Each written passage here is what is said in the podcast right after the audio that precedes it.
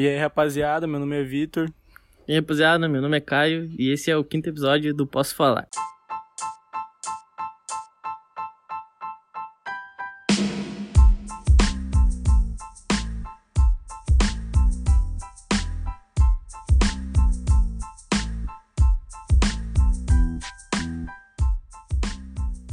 E hoje a gente tá aqui com o nosso primeiro convidado, convidado ilustre.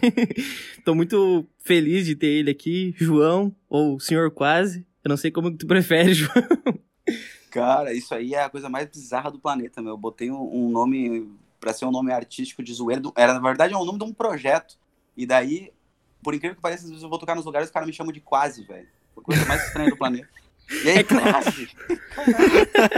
Era, era só fazer uma zoeira, pra ser o nome de um projeto, cara. Nem era pra ser o bagulho. Mas daí eu. Se transformou, né? Se transformou no. Acabou virando o meu nome. Eu já tô uns três anos com esse nome, assim, usando ele profissionalmente. Troquei meu Instagram, botei o nome do Senhor Quase mesmo no Instagram e virou só profissional mesmo. Eu acho que agora é isso. Agora eu sou o senhor quase. Com quase. é que não, na época que eu te conheci, na real, eu não, não sabia que tu era artista ainda, tá ligado? Uhum. E aí eu te conhecia como João. E depois que eu fui ver que era senhor quase. E eu fico meio assim ainda. Como que tu. eu não sei como te chamar, tá ligado? Ou te chamo de João, ou te chamo de senhor é quase. João, cara, meu nome, cara. Não meu nome. Não, o cara, esse negócio de, de nome artístico, né? Pseudônimos, o vulgo. Eu não sei. Uh, uh, o, o, projeto Senhor Quase era um projeto com uma galera. O nome era Senhor Quase e o Crivo de Cinco Bocas. Era um nome mais bizarro ainda. Era, era pra ter um monte de gente. Eu fiz um projeto, eu tinha a minha banda chamada O Coringa, e a gente tocava ainda na época. E daí eu pensei, ah, vou fazer um projeto paralelo aqui. Daí eu queria um nome bem estranho. E daí acabei botando esse nome grandão porque eu ia chamar um monte de gente. A brincadeira do senhor quase já meio que existia, assim, que eu, eu sempre brinquei que eu era um quase, assim. Eu sempre fui um aluno quase. Eu nunca era tão bom, eu nunca fui o cara bonito. Sempre fui o, eu nunca fui tão feio, nunca fui tão bonito. Eu sempre tava na média, tá ligado? Eu, tava, eu sempre fui quase, na, não, não me formei em nada. Eu fiz os cursos, eu largava na metade, larguei todo, todos os cursos que eu fazia. E daí eu ficava brincando com esse negócio de, bah, eu sou um quase. Com a minha banda também eu cheguei quando a gente começou a tocar em rádio, começou a ir para frente, o mercado de rock já estava indo embaixo. Então a gente chegou na, na festa, a festa estava acabando, assim. Então eu me, sempre me senti como um quase. Tô quase lá, mas não rolou. Daí eu fiquei brincando com isso, pô, tô com 33 e não, não, não virou nada artístico na minha vida, tá ligado? Não, mas, eu... mano, teu nome tem todo um significado, tá ligado? Exato. Até eu achava que era só, tipo, só um nome que tu tinha escolhido por nada, assim. Não, putz, tem toda essa história, assim, de, cara, dei muitas na trave na minha carreira artística, assim. Já fiz várias coisas que era quase, pá, tô, tô ali, tô chegando, não rolou. Puta, vai, agora vai. Não, deu, que merda. Tanto é que até, na real, que é o projeto mais sério que eu já tive até hoje, assim, o que tá rolando. Porque ele é, tá despretensioso e ele só depende de mim, né? Ninguém vai foder o meu projeto. E o foda é que tu falou que não virou, mas, pô, tu, tu acho que tu deve viver disso há, há um tempo já, tá ligado? Da, da tua música, dos teus projetos, assim é, faz uns, no mínimo, 13 anos. Desde os 20 ali. Só que daí eu fazia de tudo, né, cara? O projeto Senhor é o projeto que me deu mais dinheiro, realmente. Pra música jazzinho, pro acústico, né? E o acústico é um lugar onde tu ganha dinheiro sozinho. Eu vou pro bar sozinho, eu não pago mais ninguém. Eu não... Antigamente até, às vezes, terceirizava algum serviço de arte. Hoje eu faço tudo, faço os, dos flyers, faço... Às vezes até foto consigo fazer no, no próprio celular mesmo e faço minha divulgação. Então, eu não, ninguém, ninguém faz nada. É, eu sou o projeto sozinho, sou produtor, sou empresário, sou roteirista, sou, sou tudo. É ruim porque o cara tem que fazer tudo, mas é bom porque todo o dinheiro que eu produzo vem para mim mesmo. Né? Então, foi mas, cara, mais quando, realmente. Não, quando tu vai fazer um show, assim, tem que levar muito equipamento. Qual que é os equipamentos que tu leva, assim, geralmente? Cara, assim, ó, nos últimos anos, acho que no último ano de show, sem, sem contar esse ano do Covid, né? Vamos, vamos eliminar ele pra gente ter Esse não vale, esse não nada, tá Esse ano eu não existi. Mas assim, antes é, eu evitava uh, tocar em locais que não tivesse equipamento. Primeiro porque eu, come... eu, eu, eu saio do, do negócio, eu vou começar a tocar num bar. Se esse bar ele não tem equipamento, na minha cabeça ele não é um bar que, que precisa, que tem que ter música ao vivo, né? Ele não é um bar que vai procurar artistas. Ele não deveria, por exemplo, porque se ele não tem equipamento, ele não preza isso, ele não tem palco, então não faz o menor sentido eu ir lá tocar, sabe? Daí eu já, já cortava esses lugares da minha lista, assim, porque se eu tivesse que levar equipamento, daí eu ia estar tá sendo outra coisa. Tô sendo road, eu tô sendo operador de som, eu tô sendo o cara que carrega caixa, isso aí não faz parte do meu trabalho, eu sou um músico, né? E daí, tipo, só, só levo equipamento nos lugares que são eventos privados, que daí tu vai tocar em, tu vai cobrar mais caro, né, obviamente, por causa que tá levando equipamento, e tu vai tocar para pessoas, né, em casa ou nos seus apartamentos, coisas do gênero, ou festinhas privadas. Daí faz sentido, mas em bar, cara, que se diz casa de show e não tem equipamento, eu acho quase um insulto, assim, quando os caras vêm falar, equipamento. Vou te falar, eu tenho, tipo assim, ó, isso, hoje cara? eu tenho 21, tá ligado? E, e eu uhum. sempre tive essa ideia, e, cara, é, pode até parecer estranho, tá ligado? Mas é exatamente, eu me via quando eu era menor, assim, menor não, mas digamos uns 4 anos atrás, eu me via exatamente igual tu, tá ligado? Só que eu ficava pensando exatamente nessa parada pô, eu vou ter que levar tudo, tá ligado? Aí quando eu era menor, eu pensava, ó, vou comprar caixa, vou comprar placa de som, vou comprar tudo e vou levar pros lugares, tá ligado? Só que Sim. Não é assim, cara. Agora que eu fui me tocar, tá ligado? Eu também, mano. Só fui me ligar agora com, com ele falando. Eu sempre achei que o cara tinha que levar tudo. Eu tinha essa mentalidade também. Cara, assim, ó uh, esse é o grande problema dos músicos. Eu vejo assim, ó, tipo, cara, são poucos músicos que se levam a sério e vivem de música. Se a gente botar aqui em Novo Hamburgo, por exemplo, eu acho, cara, posso estar enganado, mas eu te diria que deve ser uns 10 músicos que realmente vivem só do que eu faço, que é tocar na noite, ser músico de bar. Eu acho que são uns 10, velho. Posso estar enganado. Se alguém tiver ouvido, bota no comentário, fala aí, ó. Tem pelo menos uns 20, porque são muito pouco, cara. E desses músicos, o, o, o, que eu quero dizer com isso? São 10 músicos que vivem disso. Esses aí se levam a sério. O resto é gente que tem outro emprego, gente que usa isso como plus. Esses caras não se importam de se fuder carregando caixa, vai lá por cerveja. Esse cara não leva a sério o trabalho Sim. dele. Ele não se vê como músico. Aquilo ali é quase um hobby. É, isso não acaba ferrando um pouco. É, eu ia falar, isso Nossa. não acaba ferrando um pouco vocês, porque daí acaba subvalorizando os músicos, né? Porque daí os caras, ah, tal pessoa cara. faz por é que nem aqueles que tem o primo designer. Ah, meu primo faz, faz Nossa, por menos. Não falo do design, não falo do design. Já passei por isso muitas vezes. Ô, meu, a galera do design, até que eu fiz design também, eu não me formei, mas eu sei como é sofrida essa área. Pô, fotografia, audiovisual em geral também é foda. Não, eu faço é até hoje, até hoje recebo mensagem, ah, consegue fazer uma artezinha para mim? Só que as pessoas não se ligam, que é tá louco, meia né, hora, uma hora, tá ligado? Do, do teu tempo, é. tá ligado? Mas é que nem o, o, lance do, do show, né? Não, mas vem aqui, é só um showzinho, não precisa ter uma caixa muito grande, sai, sai, traz só uma coisinha. Então, quando ele vem com esse pensamento, tu já, já pensa, tá, então é um showzinho de merda, né? Que tu tá me oferecendo, tá me oferecendo para eu pegar toda a minha carga artística e lá fazer o pior que eu posso fazer, porque tu tá querendo me pagar o pior. Né? é, tu tá num lugar ruim, com um público ruim, às vezes com um equipamento ruim, isso não é ruim até pra tua carreira, né? Tipo, Cara, o pessoal é vai te vendo ruim. ali. O, e eu vou te falar, eu fiz isso em todos os momentos da minha carreira e aí, provavelmente saindo da pandemia eu vou fazer de novo, que é tocar em lugar merda, que com equipamento ruim, por um preço horrível, porque a gente está fudido financeiramente. E normalmente é isso que acontece quando quando tu vê um músico tocando num cantinho, num barzinho, ou quando tu vê ele tocando assim num bar com um equipamento ruim, coisa do gênero, ele só tá ali porque ele tá fudido, cara. Ou porque ele tá cagando, né? Ou porque não é o trabalho Quando dele. tu chega num bar, vê um músico lá no cantinho, tu vai lá e dá um abraço nele, né? E diz, eu te entendo, cara. eu te entendo. E, cara, e é muito legal falar sobre isso, porque é por isso que eu tô transformando a minha carreira totalmente pro lado autoral. Porque eu não aguento mais esse negócio de barzinho, velho. É um negócio que, é, como tu falou, os caras não se valorizam, outros músicos fodem a classe, e é um negócio que eu vou ser eternamente um músico de barzinho. Porque antes, quando eu tinha minha banda, cara, as pessoas que me conheciam na noite ou que me reconheciam falavam, pô, é o cara do Coringa, é um músico, é o artista, compositor, né? As pessoas sabiam que eu tinha uma banda, que eu era compositor e tocava as minhas músicas. Nos últimos três, quatro anos que eu comecei a me dedicar a tocar nos barzinhos violão e voz, eu comecei a ser conhecido pelo cara do barzinho. Sabe, o, o gordinho do cantinho que toca na pizzaria, quase isso. O cara dos covers, tiozão. né? Uhum. E daí destrói a tua a tua ideia de artista, né? Tu não é mais um artista, tu é o cara dos barzinhos. Às vezes a pessoa nem sabe que tu é compositor, nem sabe que tu tem alguma coisa para dizer. Às vezes a pessoa vem e fala, toca amigo punk, toca cachorro louco, aquelas músicas chatas que todo mundo quer ouvir na noite, sabe? E daí é isso. É isso que tem pra. pra é isso que tu oferece, porque a culpa não é do, do, do cara que te viu e falou isso. A culpa é tua. Porque eu que não tô sabendo colocar a minha arte pro meu público. No meu caso ali, pô, tô com 4 mil, não sei quantas pessoas no Instagram. Essa galera, todo mundo vê diariamente, tudo que eu faço é sobre o músico de barzinho. Eu posto eu nos shows e não sei o quê. E eu não tava postando as minhas músicas autorais. E agora, nesse ano, graças à pandemia, graças a eu não ter emprego mais, eu me dediquei a fazer as minhas músicas autorais. Então, agora, finalmente, eu tô começando a sair dessa vida de barzinho. E agora começo, tem umas oito músicas já no Spotify, agora tô trabalhando nisso, vou lançar clipe.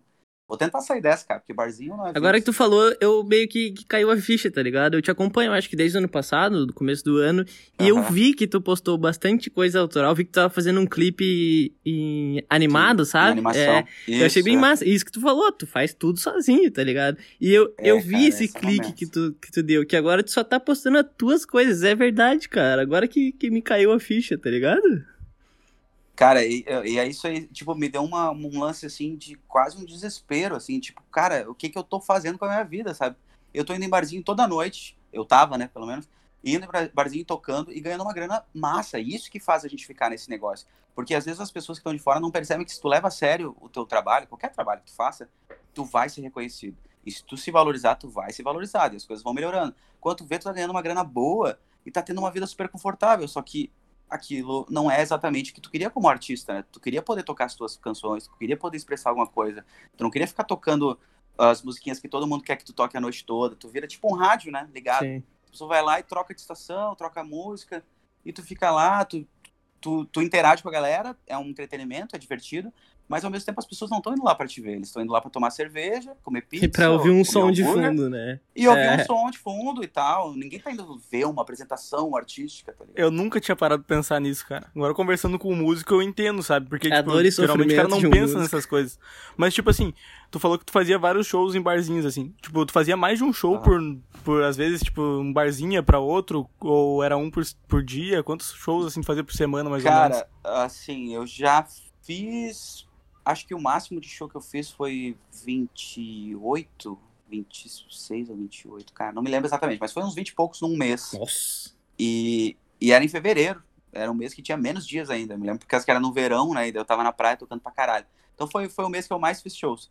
Mas normalmente o cara não faz tanto assim, faz uns quatro por semana, que é o, os dias úteis ali, né, quarta, quinta, sexta, sábado, são os dias que mais rola, às vezes domingo também rola bastante evento, coisa do gênero. E o máximo que eu fiz num dia foi quatro shows num, num sábado. Nossa. Foi pesadaço, assim. Eu nunca mais faço isso, porque isso aí é... faz no mínimo duas horas de show, normalmente. Daí tu vai tocar oito horas, além da, de toda a locomoção e toda a função, Nossa. cara. Fica estressado, cansado, a tua voz não sai mais, é uma merda. Cara, não faço mais isso. Cara, antes, que, antes tu falou do, dos shows bosta que tu fez, e eu lembrei de eu lembrei de uma história que eu tenho que eu preciso compartilhar aqui, tá ligado? Eu acho que ninguém sabe, só quem participou. Quando eu, quando eu te falei que eu tava nesse lance de querer tocar em barzinho, eu, eu tenho um amigo muito próximo meu, o Alex, e a gente pegou um show, tá ligado? No aniversário. Vamos tocar num barzinho de aniversário. Beleza, beleza. Cara, nós fizemos assim, um set, tá ligado? Com as músicas música padrão, tá ligado? Tocamos, sei lá, Legião, Sim. Pô, essas músicas padrão, Legião, CPM. Sei lá, essas. Não, Sim, Capital, hit, sabe? Hit, é. Hit do, do rock. Os hits 2090 ali, sabe? Uhum. Aí beleza, cara. Pegamos duas violas, conectamos elas naquela, nas caixinhas pequenininha, tá ligado? Era, era pra pouquinha pessoa, tá de boas. Ensaiando, ensaiando, ensaiando. Umas duas, três, três, três semanas, assim, direto. Chegou no dia nervosaço, assim, ó. Chegamos lá pra cantar. A gente tocou uma, duas músicas. Chegou uma mulher bem de cantinho assim e falou assim: Vocês não sabem tocar um sertanejo? Pô, eu sou Meu, um cara. primeira vez. Eu sou um cara do rock, eu não, não sei tocar sertanejo. Aí a gente falou: Bah, não sei tocar sertanejo. Aí a gente foi expulso. Ganhamos um, bah, um copo de cerveja, botamos tudo no carro e fomos embora. Caralho. Isso aí, isso aí, se o cara tivesse um produtor, o cara ia saber, né? Culpa do produtor. O cara se jogou num lugar muito errado. Ai, que bosta, cara. Mas, cara. mas isso é um bagulho que às vezes muitos músicos não percebem, meu. Que assim, tu encontrar quem tu é, como, o que tu gosta, e encontrar o teu nicho é a parte mais importante, tá ligado? Porque depois que tu sabe o que tu gosta e sabe assim, tipo, ó, eu não vou tocar sertanejo, não vou tocar pagode, eu não vou tocar outro estilo, meu lance é rock. Depois que tu descobre isso, é só tu ir atrás de locais de rock, tá ligado? E tem que, não tem que querer pegar todos os picos e ser aquele músico que toca tudo, sabe? Não, meu, meu lance é rock. Daí tu chega no lugar e vai vender e fala, ó, oh, precisamos de um músico aí pra festinha tal. Beleza, mas a gente só toca rock. Porque, meu, se tu não fala isso, tu chega lá, as pessoas, é bem isso aí. Começa a pedir uns bagulho nada a ver, raça negra. Não, na verdade, pedem igual essas porcaria. Não que seja porcaria, mas pedem o, o, lance que não tem nada a ver contigo, né? Não tem nada a ver com a tua apresentação Sim. ali. Dá isso aí, meu. Acontece comigo em bar de rock, que só toca rock na playlist. Só, o, às vezes a temática do bar é toda de rock e ainda acontece isso. E o cara vem e pede sertanejo. Nossa. Cara, puxando esse gancho aí que tu falou de, de ir atrás dos bares. É tu que vai atrás dos bares ou, ou algumas pessoas te contatam? Eu acho que agora, como cara... tu tá, tipo, um pouco maior, como tu disse, sabe? Tipo, eu acho que alguns bares ainda devem entrar em contato contigo e tal. Mas no começo foi, foi foda tu começar assim? É, velho, assim, hoje em dia é isso. Realmente tem muito, eu tenho muito contato, eu tô aqui por muitos anos, então muita gente, quando lembra de algum músico de rock aqui da região, meu nome vai estar tá no, no, meio dessa lista aí de poucos. São poucos músicos, né, que vivem disso e fazem rock, não são muitos aí.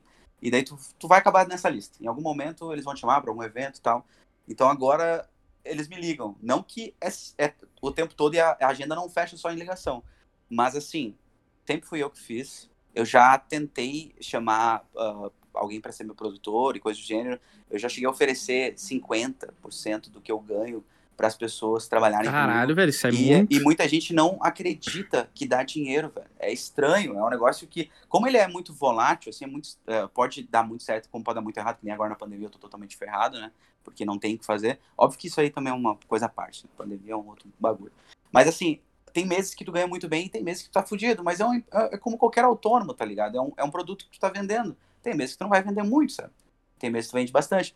Então eu já tentei pro, procurar produtores e pra, pra tu conseguir gente para te vender, tem que ser um cara que tu confia muito, meu, porque senão o cara só vai querer te vender. Então foda-se, ele vai te enfiar em qualquer lugar, vai te jogar para tocar debaixo da ponte, ele não vai vender, ele vai querer ganhar o dinheiro dele e vai te vender para todos os lugares. Por isso tem que tomar cuidado, tem que ter um cara assim que entende a tua arte, que, que quer o teu bem e que ainda quer ganhar dinheiro junto contigo.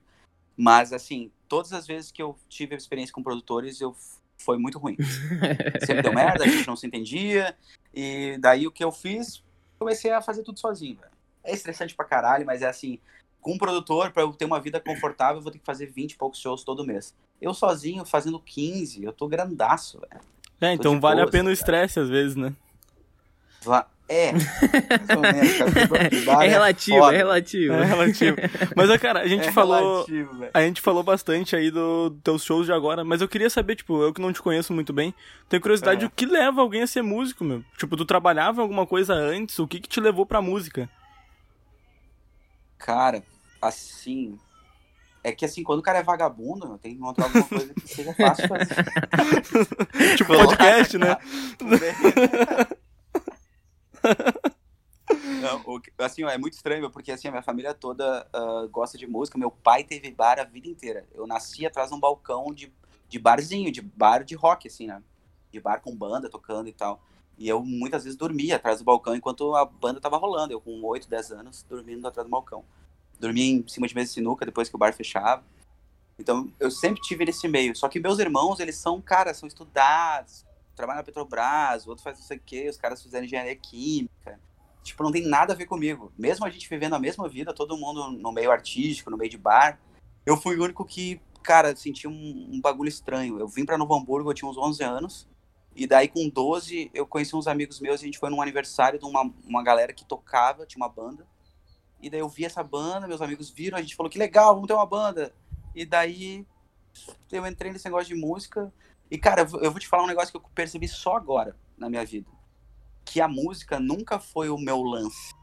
Tipo, eu nunca quis ser músico. Eu sempre usei a música como uma ferramenta para me expressar artisticamente. Do mesmo jeito que eu desenho também, sempre gostei de desenho, do mesmo jeito que eu gostaria de atuar. Então, para mim, a música é só uma ferramenta para expressar arte. Então, eu me vejo muito mais como um artista do que como um músico. A música foi só a ferramenta, talvez, que eu mais me dediquei peguei um violão. Porque a primeira vez que eu peguei um instrumento, eu já comecei a criar alguma coisa. Eu nem sabia tocar nota nenhuma e eu já compus uma música. Então é, era só uma ferramenta. Às vezes o cara tem, tem tu vê assim que é diferente. Tem músicos que são muito bons, mas eles só tocam. Eles não sabem expressar nada. Eles não compõem nada. Eles são ótimos músicos, Mas eu nunca fui músico. Eu sempre fui um artista que acabei encontrando na música uma ferramenta para me expressar. Sim. E daí, com 12, 13 anos, eu já comecei a tocar. E, e daí eu vi que essa ferramenta eu estava dominando rápido, perto dos meus amigos, assim, estava desenvolvendo com mais facilidade. Que eu não acho que é dom, acho que é só mais vontade, talvez. Eu tinha mais tempo e eu gostava mais, né? Porque do mesmo jeito que eu desenhava, todo mundo falava, pô, tu tem o dom do desenho. Pô, não, era um negócio que eu gostava Cara, de fazer eu, também. concordo pra caramba com isso, sabia? Tipo, exatamente quando, como eu me sinto quando eu era menor, eu também comecei a tocar aí pelos 12, 13. E era, eu falava isso para todo mundo, exatamente o que tu falou. As pessoas falavam, ah, tu tem dom, não sei o que, tem dom. Mas, cara, não é dom. Eu também comecei, tu também começa. Todo mundo começa errando nota, errando, errando não Porra, sai som, tá ligado? Caralho. E daí depois vai, Nossa. tá ligado? E eu, cara, eu me identifico muito com isso que tu falou, cara. Eu tenho, eu tenho muitos amigos que tocam, que a gente já tocou junto. E eu sempre, eu sempre tive esse sentimento de, tipo. Ah, como é que eu posso explicar? Querer passar a música mais bonita, sabe? Fazer aquele dedilhado mais bonito, aquela palhetada pra, pra expressar alguma coisa e as pessoas sempre no seco ali, tá ligado? Sim. Ah, que, é, que é muito mais do que, do que tocar. É, né? muito mais que só Essa tocar. É uma parada que tu vê que tem muitos músicos que são monstros, são incríveis, só que não, não, não passa nada, não tem uma. Não sei, é um negócio estranho. É, às vezes mais mecânico, às vezes o cara não é tão artista, ou sei lá, ou ele não sente tanto aquilo que ele tá fazendo. Sim. Cara, a arte é uma doideira, na real. Eu acho que é por isso que eu entrei respondendo um negócio. É, é porque é, é, muito fora da curva, cara. Tudo que é básico é chato pra caralho, meu. Eu, eu acho muito chato a vida básica. Tudo que fica numa monotonia, assim, eu já encho o saco. Tanto é que eu não consigo começar um projeto e terminar, porque eu tô, tô sempre mudando de, de, de ideia. E a música tem isso, ela é muito bizarrona, tem muitas coisas. A música, não, não só a música, como arte em geral, né? É muito legal por causa disso, essas é estranho. E tudo que é estranho é legal. Eu acho que é bom tu, tu se expressar, tu ter esse, esse espaço das pessoas te ouvirem, sabe? É, é muito confortante, é. parece. É, basicamente o que ele tá falando é o que eu vejo como podcast, cara. Eu sempre quis fazer alguma coisa pra internet. E foi indo, cara. Eu sempre quis expressar, sempre quis conversar, sempre fui comunicativo, sabe? Falar bastante. Hoje eu não tô falando tanto porque eu tô mais aprendendo com vocês, que vocês são músicos aí, entre aspas, o Caio, né? Caio vocês é músico, não, não, não, né? bota nesse barco. não vou englobar, não vou englobar todo mundo. Sou artista, eu sou artista, eu expresso a minha não. arte. Não, exato, cara. Eu, essa é a frase que eu tô usando. Eu sou artista, não sou mais músico. Você quer falar que tu é músico? Não. Eu posso estar vivendo de música agora profissionalmente, mas eu sou artista. Bem... Mas, cara, eu queria saber uma coisa. Tu se, tipo, teu estilo de música, assim, tu se inspira em alguma banda, se inspirou em alguma coisa, ou foi, tipo, criou teu próprio estilo e foi indo, tá ligado? Véio, eu sempre gostei muito de rock por algum motivo estranho. Eu não sei porquê. Eu sempre gostei muito. Eu acho que a influência do bar do meu pai, né? Como eu nasci é, nesse lance, meu pai sempre ouviu rock, daí o bar só tocava rock, mesmo tocando reggae também e outros estilos. Mas o rock era o que mais rolava. E daí, quando eu fiz amizades, já fiz amizades com amiguinhos que ali estavam ali no meio, já gostavam de rock também. E isso foi me levando a vida toda. O rock ficou dentro de mim. Isso é até uma coisa meio chata, cara, porque eu não consigo ouvir alguns outros estilos e curtir mesmo. Eu gostaria muito de curtir mesmo, sabe? Ouvir um funkzão e achar do caralho. Mano, mas nem quando tá bêbado, assim, quando tu bebeu cara, todas, não, consigo, não consegue? Velho, não consigo, eu posso estar tá loucaço, tem uma coisa, um conceito idiota dentro de mim, cara que não me deixa me divertir, porque eu não consigo entender, uh, que, quer dizer, eu consigo entender, só não consigo sentir, que é a parada assim, ó, isso aí é entretenimento, cara, é só entretenimento, nós não estamos fazendo aqui uma coisa para tu pensar, eu tô querendo de, me divertir, tô falando da mina e não sei o que, daquela raba de maconha, eu tô zoando, é zoeira pura. Um, um dos estilos que eu tô gostando de ouvir hoje em dia é o trap, e o trap é a maior zoeira. Pegou todo mundo, eu acho, cara. Acho que pegou todo mundo. Que, não, é uma galera falando que tem, que faz, mas que não tem porra nenhuma, que não faz. Sim, é, meu. Zoeira, mas o é, funk é, também é assim, os caras falam que tem mansão, Exato. grava o clipe com mansão e coisa, mas é tudo alugado, é tudo, tipo, é entretenimento aí, dentro cara. disso, né? E é, exato, é, é por entretenimento e eu não conseguia me identificar. Daí eu, eu, eu falei pro meu amigo, eu, cara, mas eu gosto de rap, gosto de trap. Ele falou, cara, é porque tu não gosta de coisa muito faceira.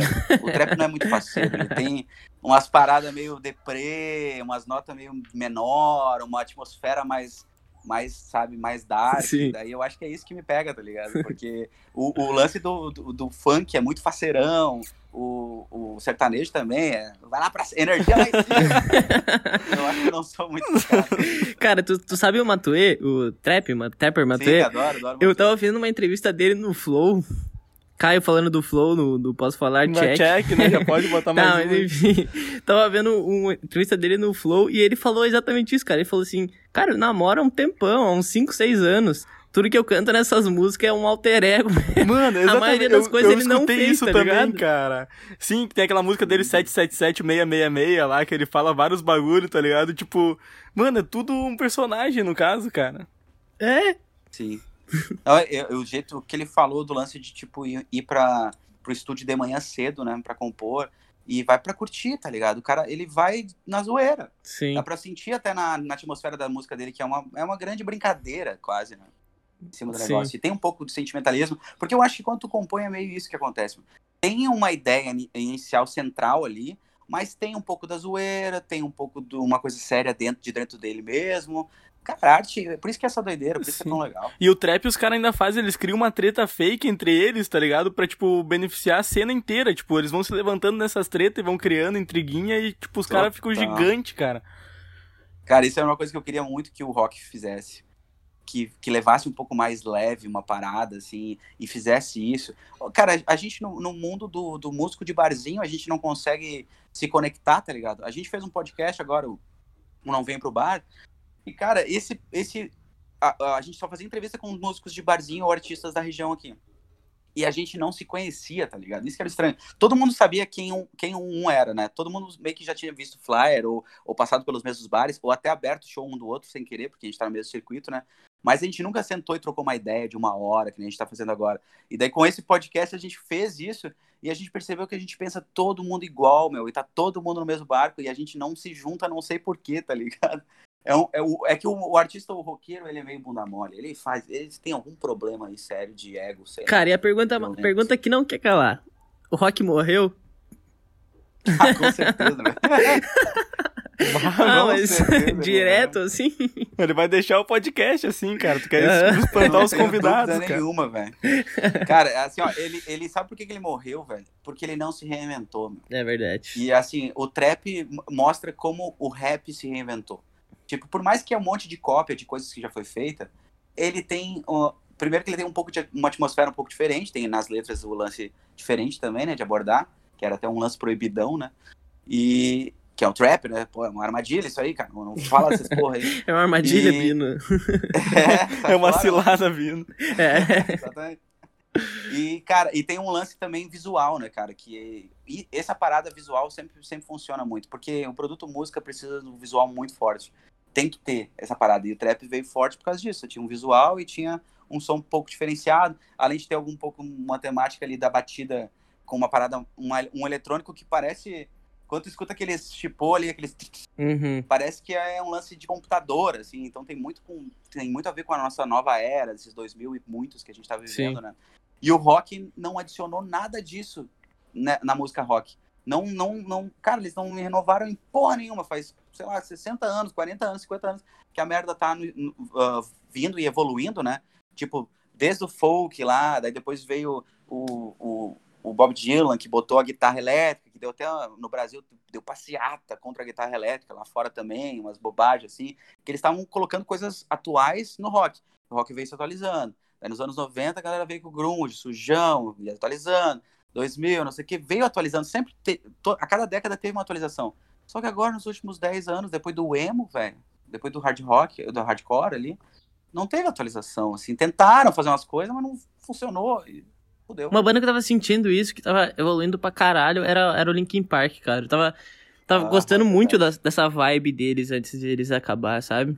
É, ainda não era, não era tanto uma vibe rock. É, mas eles estavam se atualizando, estavam se desconstruindo, estavam fazendo uma parada mais pop. É, isso gerou um maior preconceito, né? No último álbum deles. Bah. Mas eu acho que era um processo, né? Eu, eu também não gostei quando eu ouvi a primeira vez, mas eu acho que eles, a banda tava num processo ali de, de mudança que acabou, né? É, o rock tá, tá que nem. Uh, eu tenho, tu falou no começo ali que tu tava, tipo, focando agora em autoral, né? Projeto autoral, música autoral e coisa. Uhum. Eu queria saber qual o processo, cara, para compor uma música, porque eu nunca consegui, tá ligado? Nada parecido, tipo assim, não, eu não ando na rua e me vê uma ideia de uma música, tipo, eu queria saber, é coisa que vem do nada, é coisa que tu já tá pensando, é uma coisa que tu viveu, como é que é o processo? Drogas, né? Tu começa usando alguma coisa. Tá, tá faltando 100, então. Escreve. tá explicado, tá explicado. Não, cara, assim, ó, uh, como qualquer coisa na vida, meu, compor é exercício, velho. É exercício. É como tu aprender a qualquer merda. Tu vai aprender a andar de bicicleta, tem que ir lá, ficar tentando, errando, errando, até que uma hora começa qualquer a sair coisa, né, cara? É igual a gente falou antes de tocar violão. Não é, não é um é, dom. É exato, só treinar, tá ligado? É só tentar. Tem que... Só que, só que o lance da, da, de compor, tu tem que ter um bichinho da.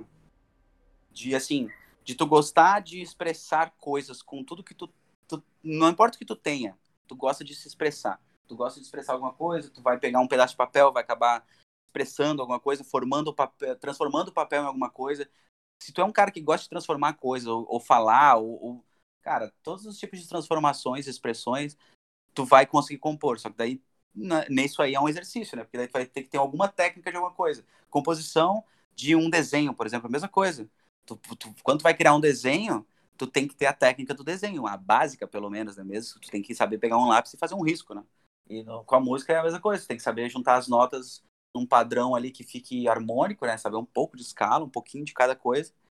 E daí tu, tu vai testando. Só que daí, quando tu quer dizer alguma coisa sobre alguma coisa específica, daí tu tem que sentir ali, né? Tipo, ah, naquela semana aconteceu alguma coisa, ou ah, eu queria falar sobre a minha mina, ou sei lá, o sol bateu aqui, deu aquela inspirada. Porque quando o cara tá inspirado, meu, qualquer coisa te toca de alguma forma, sabe? É que nem quando tu tá sensível e daí tu vai ver um filme mais triste, tu acaba chorando por quase qualquer cena, ou, ou tu tá muito feliz, quando tu tá, né, qualquer coisa já tu morre de dar risada. Então, nesses momentos eu, eu vejo que, eu, que o cara tá inspirado, quando tu tá mais sensível, assim. E daí tudo que tu faz fica mais legal e aquilo te leva a outras coisas, e daí tu vai quando tu escreve uma frase, tu já acha ela legal e ela vai te levando a outras, e esse pensamento vai fluindo de uma maneira mais fácil quando tu tá inspirado. Né? Mas mesmo quando tu não tá inspirado, eu acho que tu tem que compor como um exercício. Tipo, ah, vai ficar uma merda, mas eu vou terminar isso aqui. Uma, uma, coisa que me desanimou muito quando eu tocava, quando eu tinha essa ideia de, de querer começar a tocar igual tu, assim, mais sério, sabe? Foi essa parte uhum. de, de compor mesmo. Eu, eu tinha muita ideia, só que eu não conseguia passar ela para um instrumento de uma forma harmônica, porque eu não tinha esse conhecimento técnico, digamos assim, ah, sabe? Eu sabia tocar, sim. eu sabia tocar pra caralho, pegava música bem fácil, bem facilmente, assim. Mas esse conhecimento sim. técnico de tipo, ah, essa nota vai ficar massa com essa, ou essa escala uhum. vai ficar massa. Eu não, eu não, não entendo nada dessas coisas, tá é, ligado? É, cara, esse estudo do campo harmônico também é um estudo que eu não fiz muito na minha vida, mas ele te ajuda demais é. a, a compor, assim. Sim. Tu... Mas assim, ao mesmo tempo que a, eh, a, maioria das minhas composições vinha da minha cabeça, de ouvir muita música, então tu acaba tendo muita referência, né? Sim. Tipo, ah, tu ouve, ouve um monte de música, ouve um monte de música, daí quando tu vai compor, tu meio que, tu, bah, agora essa, essa nota podia vir pra cá, e depois podia ir pra lá, e tu vai pegando as suas referências e vai juntando, que é aquela coisa da, da arte, né? Nada... Nada, nada, nada se cria. Se copia, né? Sim.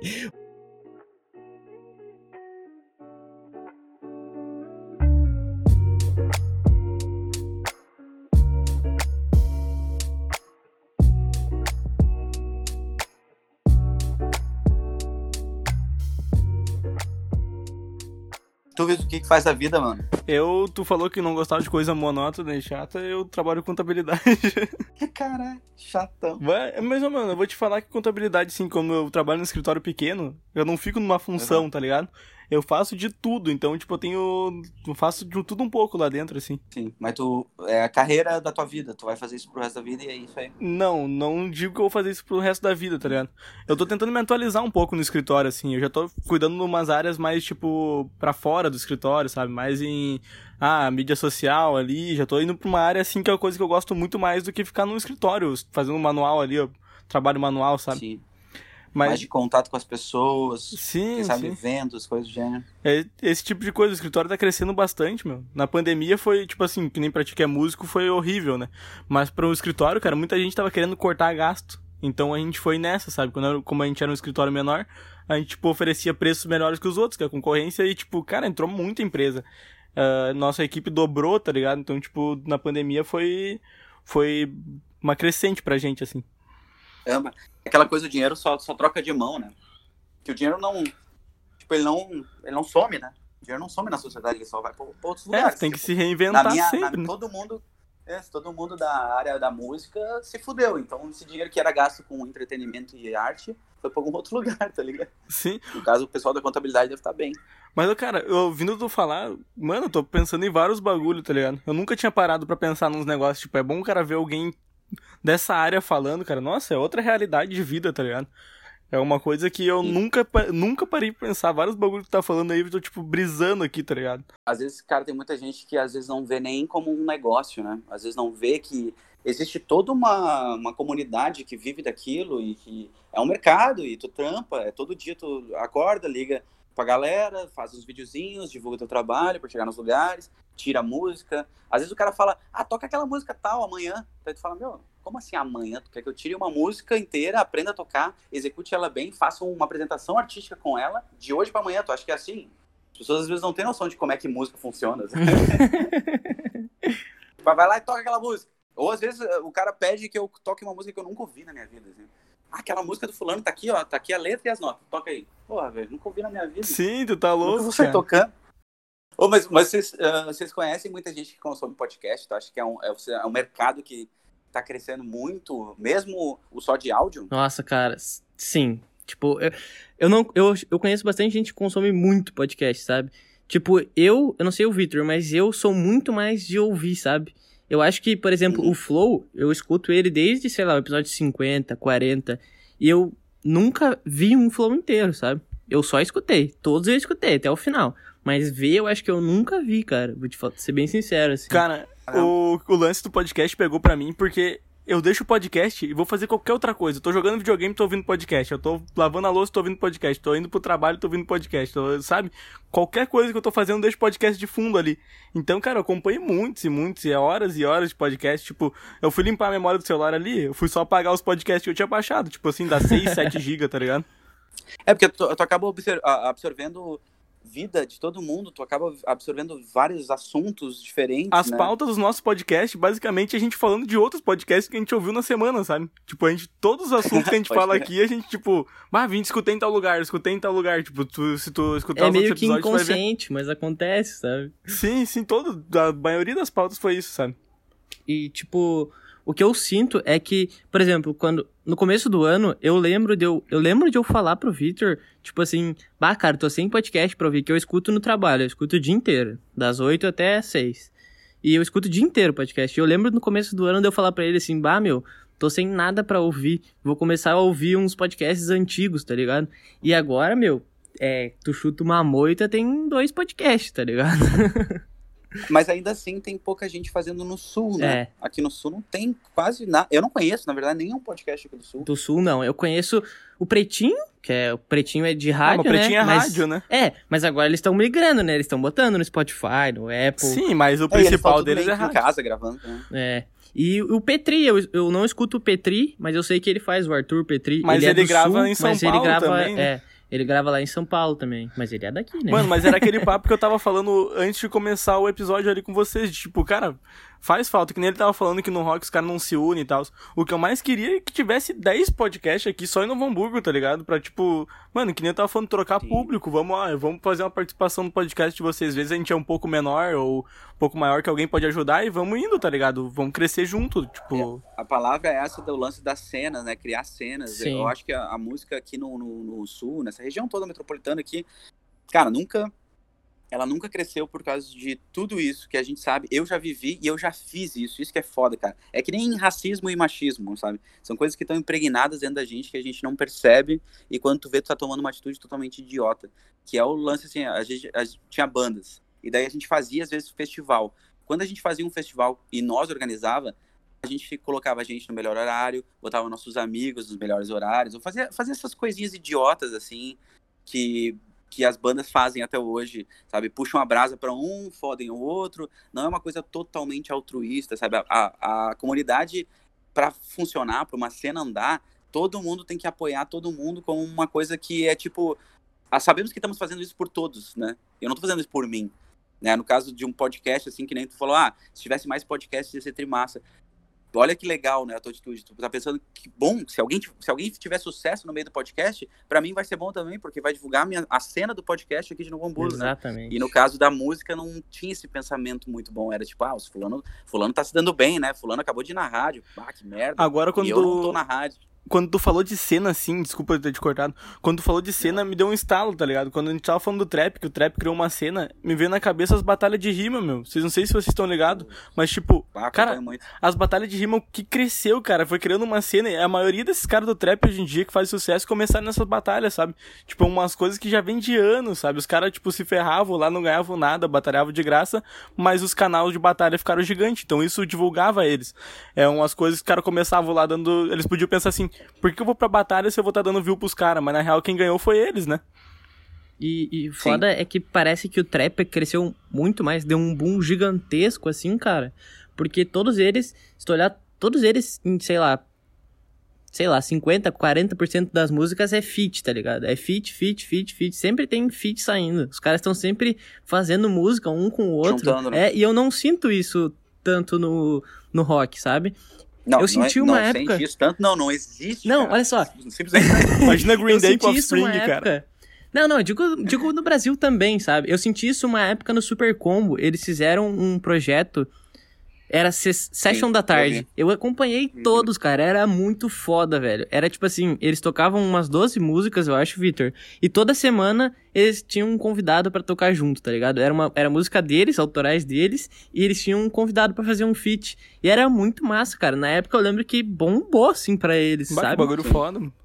Não, e, e, essa foi a, a sacada que o resto do, do, da galera que tava na cena não captou que é se todo mundo fosse uma super combo, naquela época ali, a Scalene e outras bandas que estavam ali bem nessa época, tivessem feito a mesma coisa. Pegado, ah, agora já que a super combo lançou, nós também vamos fazer uma session e vamos chamar os outros caras. Cara, isso aí cria uma comunidade, cria uma cena e ia crescer um monte o rock é naquele momento. Porque eles estavam vindo forte, cara. A Scalene mesmo é uma que eu tenho um exemplo muito filha da puta pra dar, que é, eu trocava ideia com os guris, cara, assim, semanalmente a gente trocava ideia pela internet, assim, né? Porque eu tinha banda e eles estavam ali na merda, ninguém, ninguém conhecia Scalene. Beleza, nós trocava ideia, mandava mensagem, bah, vamos fazer um negócio, vamos fazer uns, uns, shows aqui no Sul, e a gente faz uns shows aí em Brasília.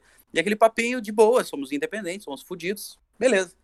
Daí, cara, o Fel, que é da Holiday, que é uma produtora e toca na, tocava na Delitos, toca na Delitos até hoje, e ele uh, tinha um bar na época e a Scalene começou a dar uma crescida. Lançaram, acho que Dance Macabre, e daí a coisa veio, assim, num clipe bem feito e as coisas, tipo, começaram a acontecer de verdade. E daí, ah, chamaram os guris pra tocar aqui. Cara, eles vieram pra cá. Foi a última vez, eu acho, que o Gustavo me respondeu falando, tipo, ah, ô meu, vamos, vamos jogar, marcar um basquete, já que vocês estão aqui no Hamburgo e tal. E beleza, foi isso. Depois disso, velho, os caras viraram as costas totalmente. Não, não respondiam mais ninguém. O Fel também não, não fechou com eles mais. Os caras viraram os filha da puta, do, sabe? Tipo, os caras egocêntricos que, no momento que tava todo mundo ali fudido e eles precisavam de ajuda e precisavam vir pro sul tocar aqui e, e conversar com bandas daqui, eles queriam, né? Sanguessuga pra caralho. caralho. Mas aí quando foi a hora que os caras ficaram famosos e que era a hora de trazer bandas novas e realmente, pô, eles, a Medula, todo mundo se juntar e fazer uma cena forte, eles, eu acho que eles ficaram meio bunda moles, cara. Todos eles, eles pararam de fazer. A Super Combo talvez foi a que mais continuou fazendo coisas, né, trabalhos e tal, mas mesmo assim, não é que nem o sertanejo, que os caras sempre trazem os caras pequenos para abrir show deles. Tipo, os caras nunca mandaram uma mensagem pra uma banda nova. O, meu, a Scalene veio tocar aqui no rock e quem abriu foi uh, uma banda do, do Eduardo Calcin, esqueci, acho que na época era Voraz o nome da banda. Eles abriram o show e o Calcin falou que eles não, não trocaram nenhuma palavra com eles no camarim, velho. Tipo, velho, são uns babaca, cara. Vocês estavam no cenário independente há dois meses atrás e agora que vocês estão relativamente famosos porque foram pro Superstar, viraram uns filha da puta, meu. Tipo, esse é os bagulho que fodem o mercado do, do rock. É o ego brutal, assim. É, e não tem e, um grande eu... exemplo, né? Daí os outros vão crescendo e vão fazendo as mesmas coisas. Ó, os caras foram filho da puta isso, comigo, eu vou ser filho da puta também, e daí ninguém se ajuda. Isso. Ô, cara, eu tive uma experiência com, com Nenhum de Nós, ah, que é uma banda famosinha dos anos 80. Acho ah, todo mundo falar. conhece. Não, todo mundo conhece Nenhum de Nós. É que é, hoje se, eu, se eu ouvir falar, todo mundo conhece. Né? E daí, tipo Uh, eu tava no, no Lorde ali tocando, e daí foi o batera do Leão de Nós ali fazer uma coisa sobre cerveja e tal, e daí eu acabei tocando num programa dele que ele tava fazendo. E daí fui trocar uma ideia com ele depois, até ele me deu uma, um par de baqueta e pá, todo simpático. E daí eu falei, cara, por que, que vocês não botam música, bandas novas para abrir o show de vocês? Por que vocês não ajudam a cena? Nunca fizeram nada pela cena. Ele falou, ah, meu, a gente ficou, tudo que a gente conquistou, a gente conquistou sozinho. Eu acho que todo mundo tem que trabalhar e conquistar as coisas sozinho. Pô, é foda. Olha o pensamento do babaca, tá ligado? É. Tipo, cara, por, esse tipo de pensamento é que fode todo o mercado. Isso, isso faz ele baixar também, né? Por isso que eles vão ser esquecidos, cara. Porque se a cena não tá, não tá forte, eles também vão ser esquecidos uma hora. Não vai Exato, durar pra sempre. Esses malucos aí, acústicos valvulados, o Tequila Baby, essa galera tá tudo sendo esquecida. E tá todos tocando nos bares onde eu toco. Eu esbarro com eles tocando acústico nos, nos bares. Tipo, eu tô ali, beleza, eles ganham o dobro do que eu ganho, às vezes até mais que o dobro. Mas estão decaindo, né? Eles Sim. deviam estar fazendo shows em teatros, fazendo shows em lugares grandes, pra uma galera, 10 mil pessoas. Não, eles estão tocando num boteco para 200 pessoas, cara. Isso aí é, é, o mercado mostrando como o rock tá em baixa, tá indo, tá indo pro saco. Além de tudo que a gente tá vendo na, na grande mídia, né? Que, que realmente os jovens. Tipo, a última vez que eu vi que a coisa. que o rock já era mesmo é quando eu vi um cara que dizia que gostava de rock cantando, ele pediu umas aulas de canto, alguma coisa assim, daí ele foi cantar, velho, e ele cantava Legião como se fosse sertanejo. e daí eu percebi que ele tinha uma influência dentro dele que era do sertanejo universitário, que foi muito forte, né? Tipo, ele tinha ali, na época, uns 16 anos. Só que a infância dele inteira, ele ouviu sertanejo. Porque tava nas rádios, era o pop. Eu, quando eu tinha 16 anos, o que tocava era Charlie Brown na rádio, tá ligado? Sim, sim. Então, a minha influência sempre foi rock. Tudo que tocava na rádio era o CPM, o, o Raimundos, na, na, mais antes ainda, né? Então era rock. O rock tava na rádio e eu fui influenciado por isso diretamente. Já os jovens hoje, cara, estão tudo sendo influenciado por sertanejo. E agora a nova geração vai ser influenciada totalmente pelo rap, pelo trap, que tá muito forte nessa época agora, né? Então o rock vai morrer só por gerações, tá ligado? Não é nem por porque os caras são filha da puta no mercado. A, a geração vai matar o rock. Já tá matando, não. Cara, eu tenho, tenho uma pergunta. Vai ser bem aleatória, não tem nada a ver com o assunto. Eu vi que tu falou do Scalene, que, que o cara te mandou uma mensagem pedindo pra te jogar um basquete. Tu curte basquete, não, cara? Não, a gente trocou uma ideia sobre, sobre basquete, porque eu sabia que eles gostavam de basquete. E daí eu falei, e aí, vamos jogar um basquete? Já tinha falado pra ele antes. E daí ele me mandou uma mensagem falando, e aí, vai rolar aquele basquete? Ah, e tu curte? Tu curte? Eu adoro jogar basquete, cara. Eu jogava. Meu pai sempre viciado em basquete, eu jogava aqui na ginástica quando era mais bah. novo. Meu, tu vai dar bah, uma aula cara, pra gente, né?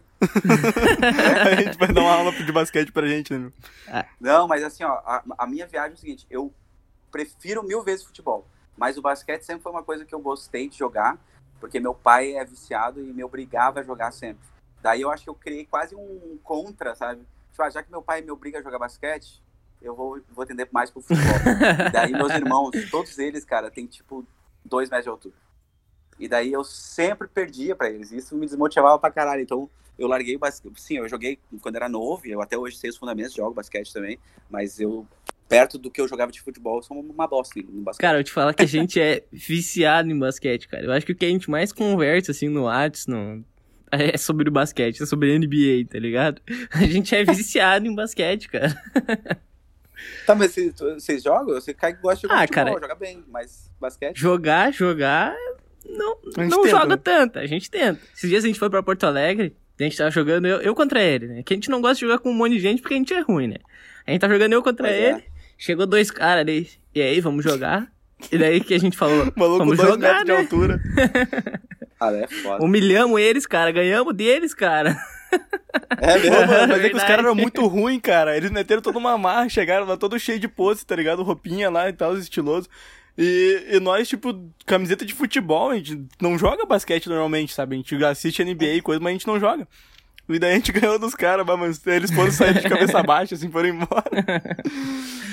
ah, cara. Não, e, o, o fundamento do basquete é fazer cesta, né? Não importa se tá É. Foda-se. Sim, o Curry ali. Mas o é foda, quando, quando os caras são grandes, é foda de jogar contra. Ah, se o cara joga basquete e é maior que tu, é uma merda, já perdeu o ponto.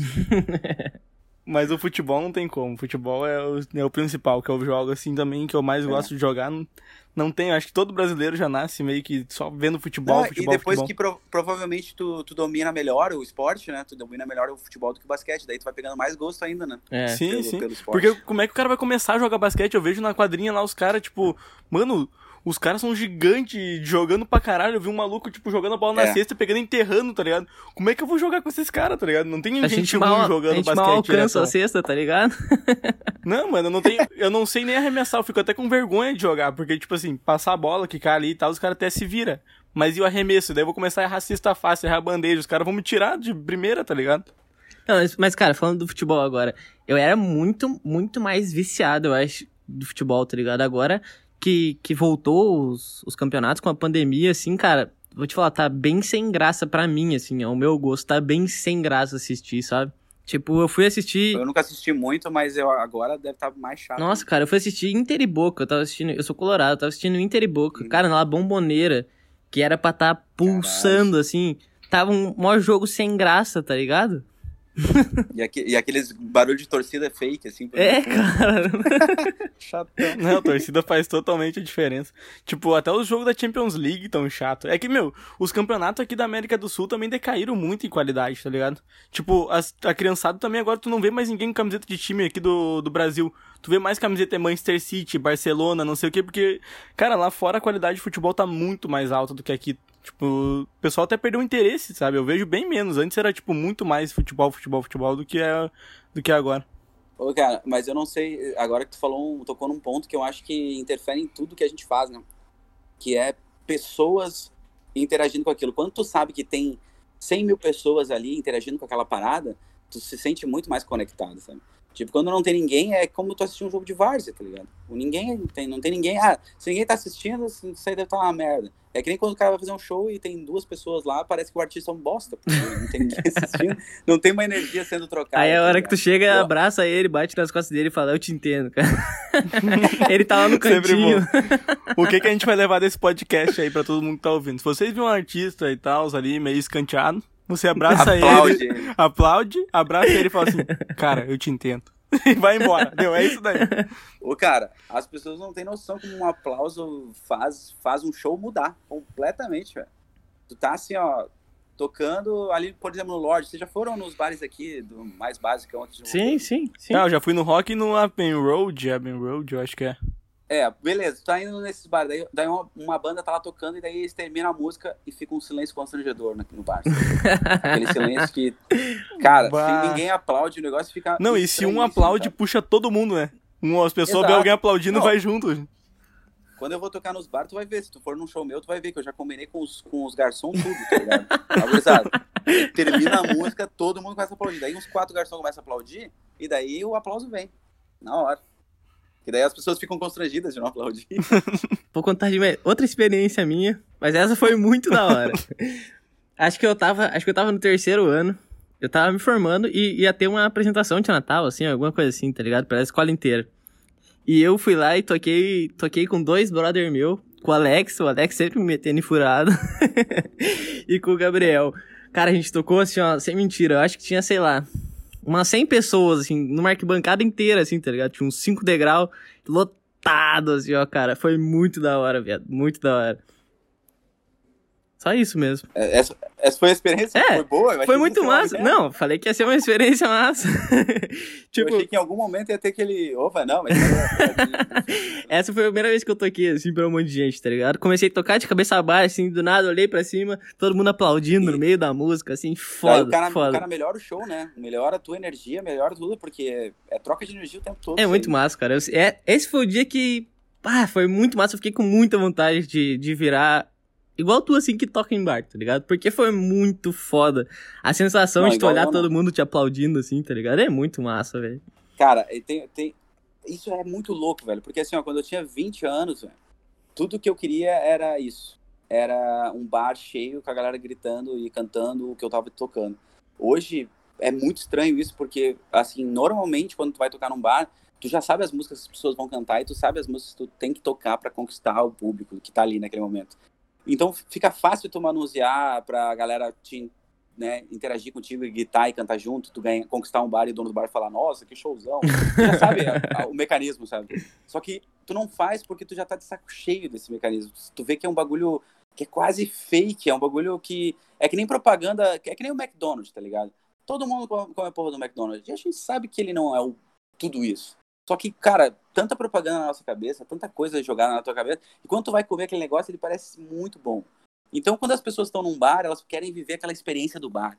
Então, elas estão bebaças, se tu toca um Legião Urbana, todo mundo vai gritar junto contigo, porque é isso que elas querem viver.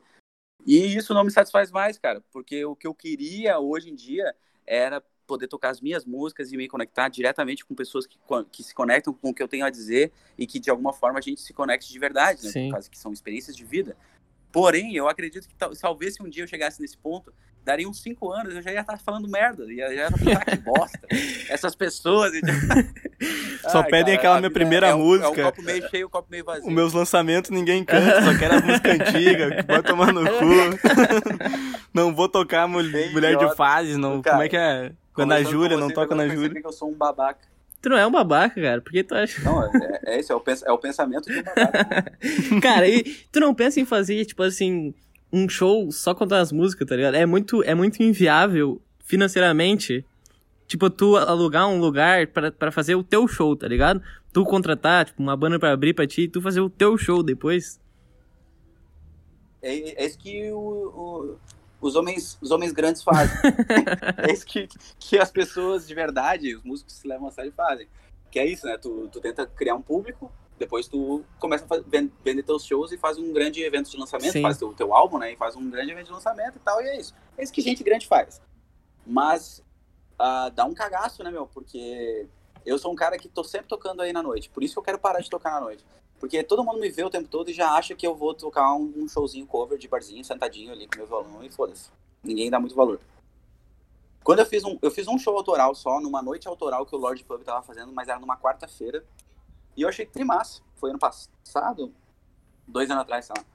E daí eu toquei só músicas autorais, cara. Fiz um show de uma hora inteira, só de música autoral. Achei trimassa. Eu tinha, sei lá, 20 pessoas, se tinha tudo isso. Ah, mas, mas eu era. achei muito do caralho, porque eu divulguei que ia ser um show autoral, mas era quarta-feira também, não dava pra esperar muitas pessoas.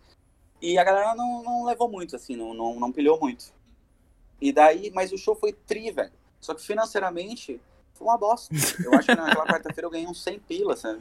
E se eu quisesse viver só da minha música autoral, não ia dar pra viver com 100 pila, né? Então, isso vai desanimando, cara, um pouco, porque eu sei que é difícil de tu de tu chegar, fazer as pessoas ouvirem o som e, e curtirem, meu, porque, cara, é toda uma jogada de marketing.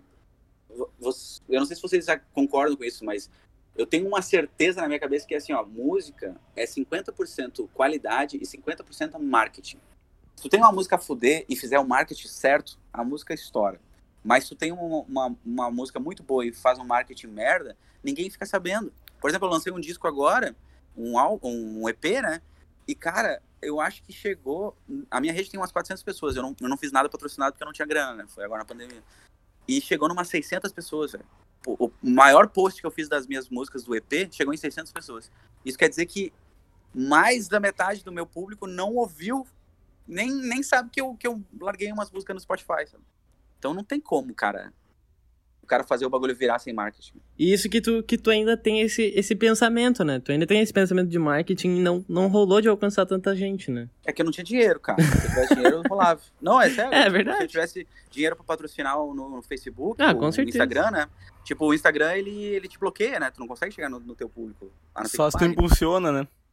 É, só se tu impulsiona. Assim, Mano, mas, é. mas ó, já parou pra pensar que, que às vezes quando tu impulsiona depois que tu não impulsiona mais, parece que o teu post não chega tanto a, é. a alcançar tanta gente quanto, quanto tu impulsionava, tá ligado? Nem, nem, até, nem até, tipo, um post anterior que tu não impulsionava. Parece que não alcança mais tanta gente. Parece que é, é viciado. Tipo, essa pessoa consegue pagar. Agora Exato. a gente não vai alcançar. Vamos deixar o cara se é, fuder. É tipo aquelas maquininhas viciadas de jogo, né?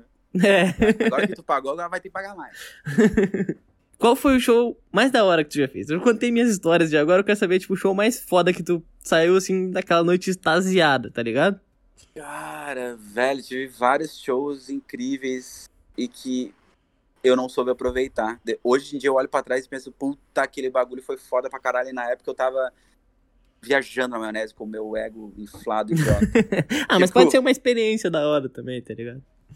Uh, cara, assim, ó, acho que talvez a experiência mais nova que eu fiz, que, que me completou, assim, legal, Meu cachorro tá com problema, eu cachorro, relaxa. Quer participar, quer participar? Uhum. Dá um oi. Que, que foi uma experiência interessante, foi, foi que eu toquei no Teatro Fevale ano passado, com o Duca Lendecker, que é o cara do Cidadão Ken lá. E foi uma experiência muito massa, porque o cara foi muito gente boa, e eu pude tocar num teatro, cara, que tinha quase mil pessoas, eu acho, naquele teatro, e toquei só músicas autorais. E as pessoas estavam realmente ouvindo, todo mundo sentadinha. No teatro é uma outra experiência, né, cara? Tá todo mundo ali Sim. querendo ter uma experiência musical. Então ele senta a bundinha e ele absorve cada pedaço da tua letra, cada movimento do, do violão e tal. E aquela foi uma experiência que me deu um gás, tá ligado? Pra, pra começar o lance autoral. Até que eu não tinha gravado. Agora, exatamente, faz mais, um pouquinho mais de um ano. Porque faz um, exatamente um ano que eu gravei a minha primeira música e lancei no Spotify. E eu não tinha lançado nem a primeira. E daí aquilo me deu um, um, clique, assim, tipo, cara, finalmente eu tô tocando as minhas músicas autorais e funcionou. Só que, cara, eu tive experiências muito foda antes com a minha banda, que eram, assim, de pessoas gritando, 200 pessoas gritando a música do cara, cantando as nossas músicas, minha música autoral, depois jogar CD pra galera, depois dar autógrafo, a nossa música tocou em rádio, a gente rodou bastante o estado, a gente tocou na opinião, tocou Caralho! Foda. E, e eu tive experiências, pô, a gente fez entrevistas no Jornal do Almoço, cara. Eu tive experiências, assim, uh, interessantes como um, um, uma banda independente. E a gente teve um público. Na nossa página tava com 10 mil pessoas, eu acho, na, na página do Facebook, numa época que era muito difícil chegar nesse número. Há 10, quase 10 anos e... atrás, sei lá, 6 anos atrás. Então a gente tava vindo galgando num espaço, só que naquela época, cara, eu não sabia aproveitar nada do que eu tava vendo. Porque para mim tudo aquilo era pouco. Eu achava que era só um pedaço. Tipo, ah, não, isso aqui é só uma escada. É só mais uma escada. E o cara também ah, não legal. tem muita assessoria, né, nessas épocas, meu. Isso, eu, pô, eu, eu falo. anos, cara. Eu falo por mim, porque, Tava tipo assim, tipo... eu tinha.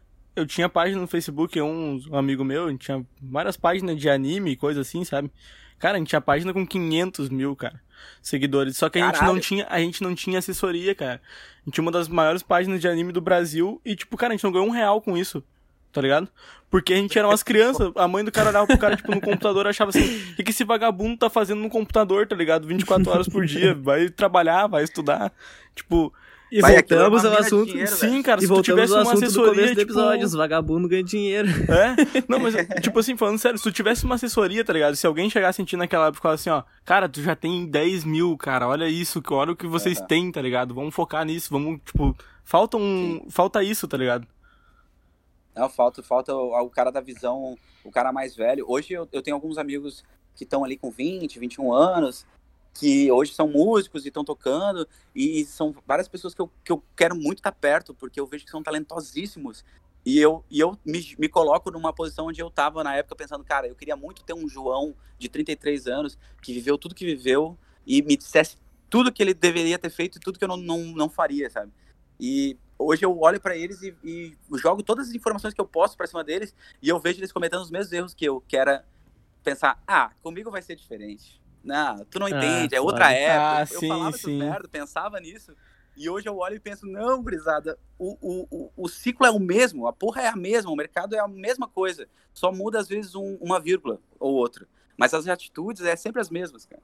As gerações mudam, mas as coisas não mudam tanto. Agora tu me fez pensar que talvez se alguém me desse, talvez alguém tenha me dado o conselho lá atrás e eu só não ouvi. Agora eu retiro tudo que eu disse aí atrás, tá, gente? Ignora. alguém falou, porra, não, mas eu, cara, eu entendo o que tu quer dizer sobre o lance de uma, uma, uma, uma assessoria, assim, mais, mais séria, assim, a gente não teve, a gente teve uns dois produtores que eram nossos amigos e que uh, tinham a nossa idade também, que cometiam os mesmos erros que a gente. E a gente não teve uma coisa assim de uma galera mais experiente, alguém que viu aquilo como um produto mesmo. Pô, cara, uma página com 500 mil que vocês tinham, caralho, mano. Imagina, se, velho. Se alguém tivesse alguma visão, porra, dava pra fazer muita grana Sim, disso, cara. Com tá certeza. o que que era? Era de, era de meme, de anime? Era de anime, meu, em geral. Era Espaço Otaku Otome, se alguém quiser pesquisar aí no, no Facebook ainda tem, tá ligado? Não tá, sei quem é que é o dono. Não é, meu, a gente Mas perdeu a página porque, assim, ó, um amigo nosso, a gente não tinha nada, tá ligado? Não tinha emprego, não tinha nada, o cara não tinha nem. Mal tinha TV em casa lá, ele.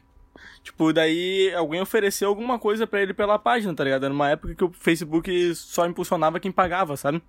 Então as views Sim, da página é. decaíram. E ele confiou no cara e o cara roubou a página. Tipo, a gente simplesmente perdeu a página por causa disso, sabe?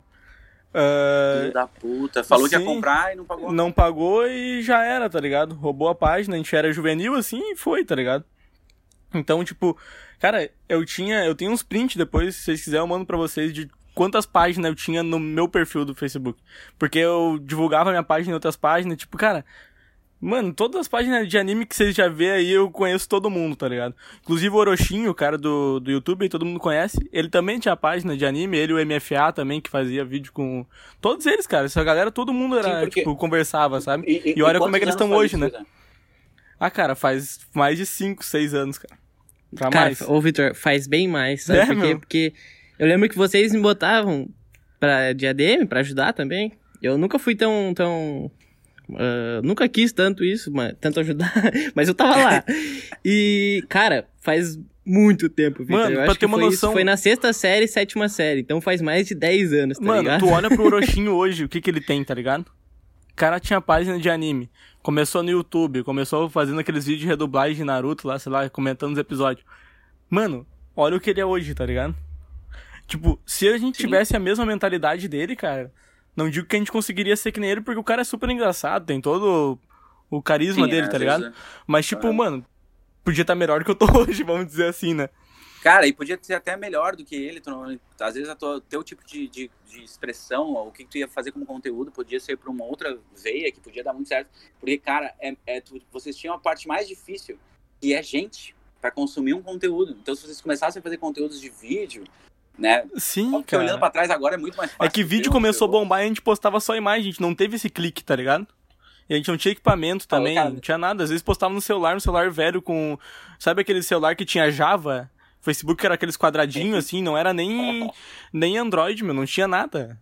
Eu sei, isso, isso é a coisa que a gente volta a falar do que a gente estava falando antes de começar o podcast, que é como uh, tu precisa de estrutura uh, financeira para fazer qualquer tipo de material de artístico, né? Que isso aqui é um conteúdo artístico, né? De entretenimento e tal. E, cara, é muito caro, meu. Uma câmera decente, iluminação, daí, porra, fazer um flyer decente, tu vai ter que ter um, um momento de estudo, ou pagar alguém para fazer. Tudo, áudio, é muito caro, cara. Quando, quando começou o lance do, da internet a bombar e o YouTube vir, que foi que 2006? Quando, quando alguém sabe o número certo? Eu acho que foi por aí. Brasil? Acho que foi por aí. Acho que foi exatamente Cara, 2006, 2005. Eu já tinha banda, já vivia de música, tava tocando aí e tal. E eu, quando eu olhei aquilo, sabe quando tu senta na frente do computador e começa a ver e pensa, meu Deus, isso aqui, dá pra fazer muito dinheiro com isso aqui. Eu só não sei exatamente como. Eu ficava fritando melão de alguma forma, pensar, cara, isso aqui é o início. Sabe quando tu vê o início da parada? Meu, se tu, é o início de tudo, cara. Se tu tivesse começado lá, qualquer sentir... coisa que tu fizesse, tu já ia fazer sucesso só de estar tá lá no começo, tá ligado? É faltou eu querer me expor. O cara, eu demorei tanto para começar a me expor na internet que uh, a partir do momento que eu comecei a me expor, fazer uh, videozinhos no, no, Insta, começar a falar com as pessoas e começar a fazer vídeos no YouTube também, que eu fiz alguns vídeos explicando, o meu Instagram dobrou de número, só pelo fato de eu me expor. Tipo, é isso que as pessoas querem. Sim, isso daí de se expor, a gente tinha a mesma coisa, sabe? A gente tem meio que tem um bloqueio de começar a fazer, cara. Porque o podcast, eu e o Caio, a gente já fala há tempo de fazer alguma coisa tempo, tempo. A gente podia ter começado talvez um ano, dois anos antes já, o podcast. Eu, Mas a gente fica, ah, não, a gente não tem equipamento. Mais, ah, a gente não tem equipamento, a gente não tem isso. Cara, hoje o que eu uso para gravar aqui, eu até falei zoando nos outros episódios hoje com o episódio mais. Tinha dois anos. a gente, eu uso um telefone é como microfone, um telefone como microfone, mano. E um outro telefone que eu peguei emprestado do meu pai por Discord para falar com vocês, tá ligado? Tipo, esse é o equipamento do, é. do, podcast. A gente já podia estar tá produzindo isso faz tempo, tá ligado? O Caio é um cara que manja da, das edições, ele que faz as artes todas, tá ligado? Então, tipo, a gente já tinha o equipamento para fazer, a gente só não fez. Não, gente... eu, eu, te entendo total porque eu e o Marlon, que a gente fazia o outro podcast, né? O Marlon também é um músico que vive da noite aí, com o Rockefeller, tá muito vive bem. da noite é Mar, Marlon. Tem... É, vive da noite, tem que... músico, ah, não, agora sim. Trabalha em eventos, muito mais em eventos, casamentos, coisas do gênero, do que mais de bar e tal. E, cara, a gente sempre falava isso, a gente se conhece desde a adolescência, a gente tocava e tal, e a gente falava quando era novo, cara, a gente precisava ter uns equipamentos para gravar as nossas músicas. Daí eu ia poder virar, ia poder gravar todas as músicas que eu quisesse, toda semana, lançar música nova. Cara, hoje em dia a gente tem estúdios que eu nem sonharia em ter equipamentos em casa. Hoje eu tenho um Shure 57, que era meu sonho de ter um microfone bom desses em casa. O Marlon tem muito mais equipamentos ainda que eu, assim, ele realmente investiu. Tem uma guitarra Fender, que era o sonho de todo mundo ter na época. E hoje o cara tem 30, 30 e poucos anos, 33, provavelmente a mesma idade que eu. E uh, tem tudo e a gente não faz, cara. Não faz, porque o que falta não é equipamento, isso aí é desculpa, velho. Tudo, todo esse bagulho dos equipamentos é desculpa, assim, ó. Tu precisa ter um, equipamento foda para fazer um bagulho foda. Mas para começar a fazer, tu tem que fazer com o que tu tiver, velho. Porque daí tu vai ter a, a, a certeza se vai dar certo, já vai sacar que as pessoas estão gostando daquilo. Óbvio que no mundo perfeito e ideal, né? Seria tu ter todos os equipamentos do mundo e fazer um bagulho foda. Mas Sim. não é o caso. A gente é brasileiro, né? Fudidaço. Sim. Cara, mas e, tem que dar cara, cara, tem que dar cara, porque, é. tipo assim, que nem a gente grava só nós dois, tá ligado?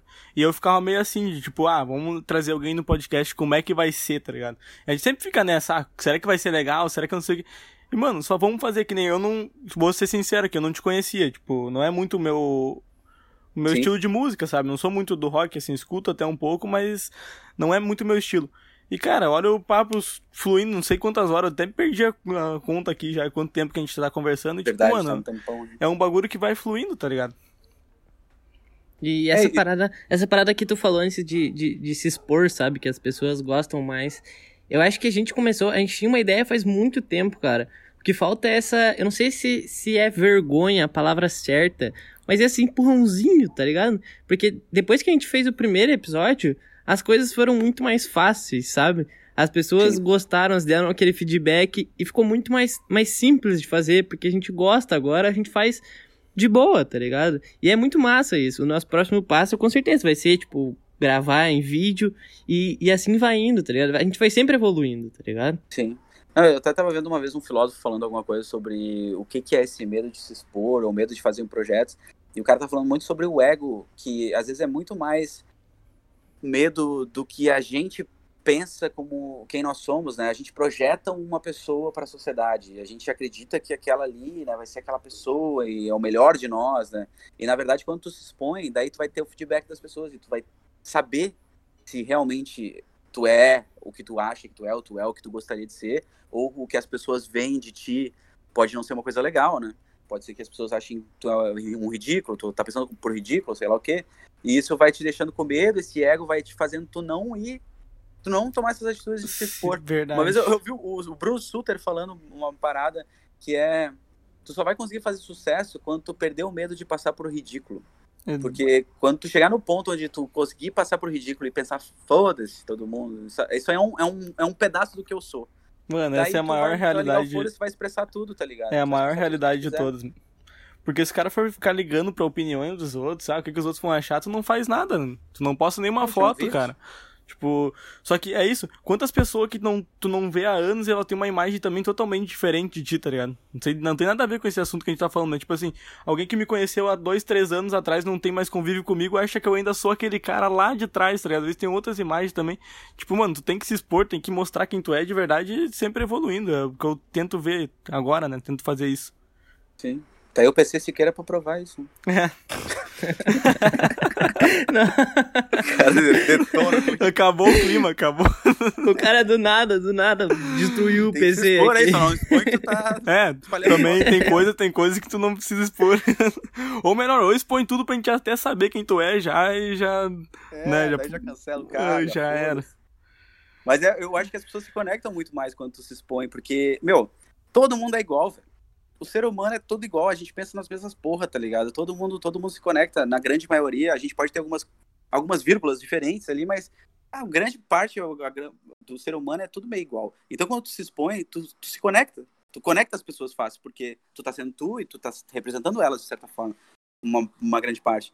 Toda vez que eu faço alguma coisa que eu filmo e jogo na rede, me dá um cagaço. Mas depois que eu vejo que todo mundo tá ali, ou às vezes até quem discorda, é isso, é genuíno, é de verdade. Eu fui ali mesmo, falei aquilo, e se eu concordo com aquilo é o que importa, e se eu não concordo, depois eu mudo e pronto. A gente tem que parar de pensar. É, é fácil falar, né? Eu tô falando aqui como se fosse muito fácil fazer, né? Mas não é. o que eu senti quando a gente quando a gente soltou os primeiros episódios do nosso podcast é bem isso que tu falou. Parece que as pessoas se conectam com a gente, sabe? Eu sinto que, que muitas pessoas que falaram com a gente foi pessoas que consomem e talvez até gostariam de ter um programa ou, ou algo assim, sabe? E elas vê tipo, bah, que da hora, esses caras estão fazendo um bagulho da hora, que eu gostaria de fazer, então eu vou acompanhar eles, tá ligado? Eu senti isso de algumas pessoas que vieram falar com a gente, de, de dar feedback e tal. Eu senti isso, sabe? Total, velho, isso é muito massa, né? Porque daí tu, tu sente que tá fazendo alguma coisa que faz sentido, né? Que faz até um bem social, né?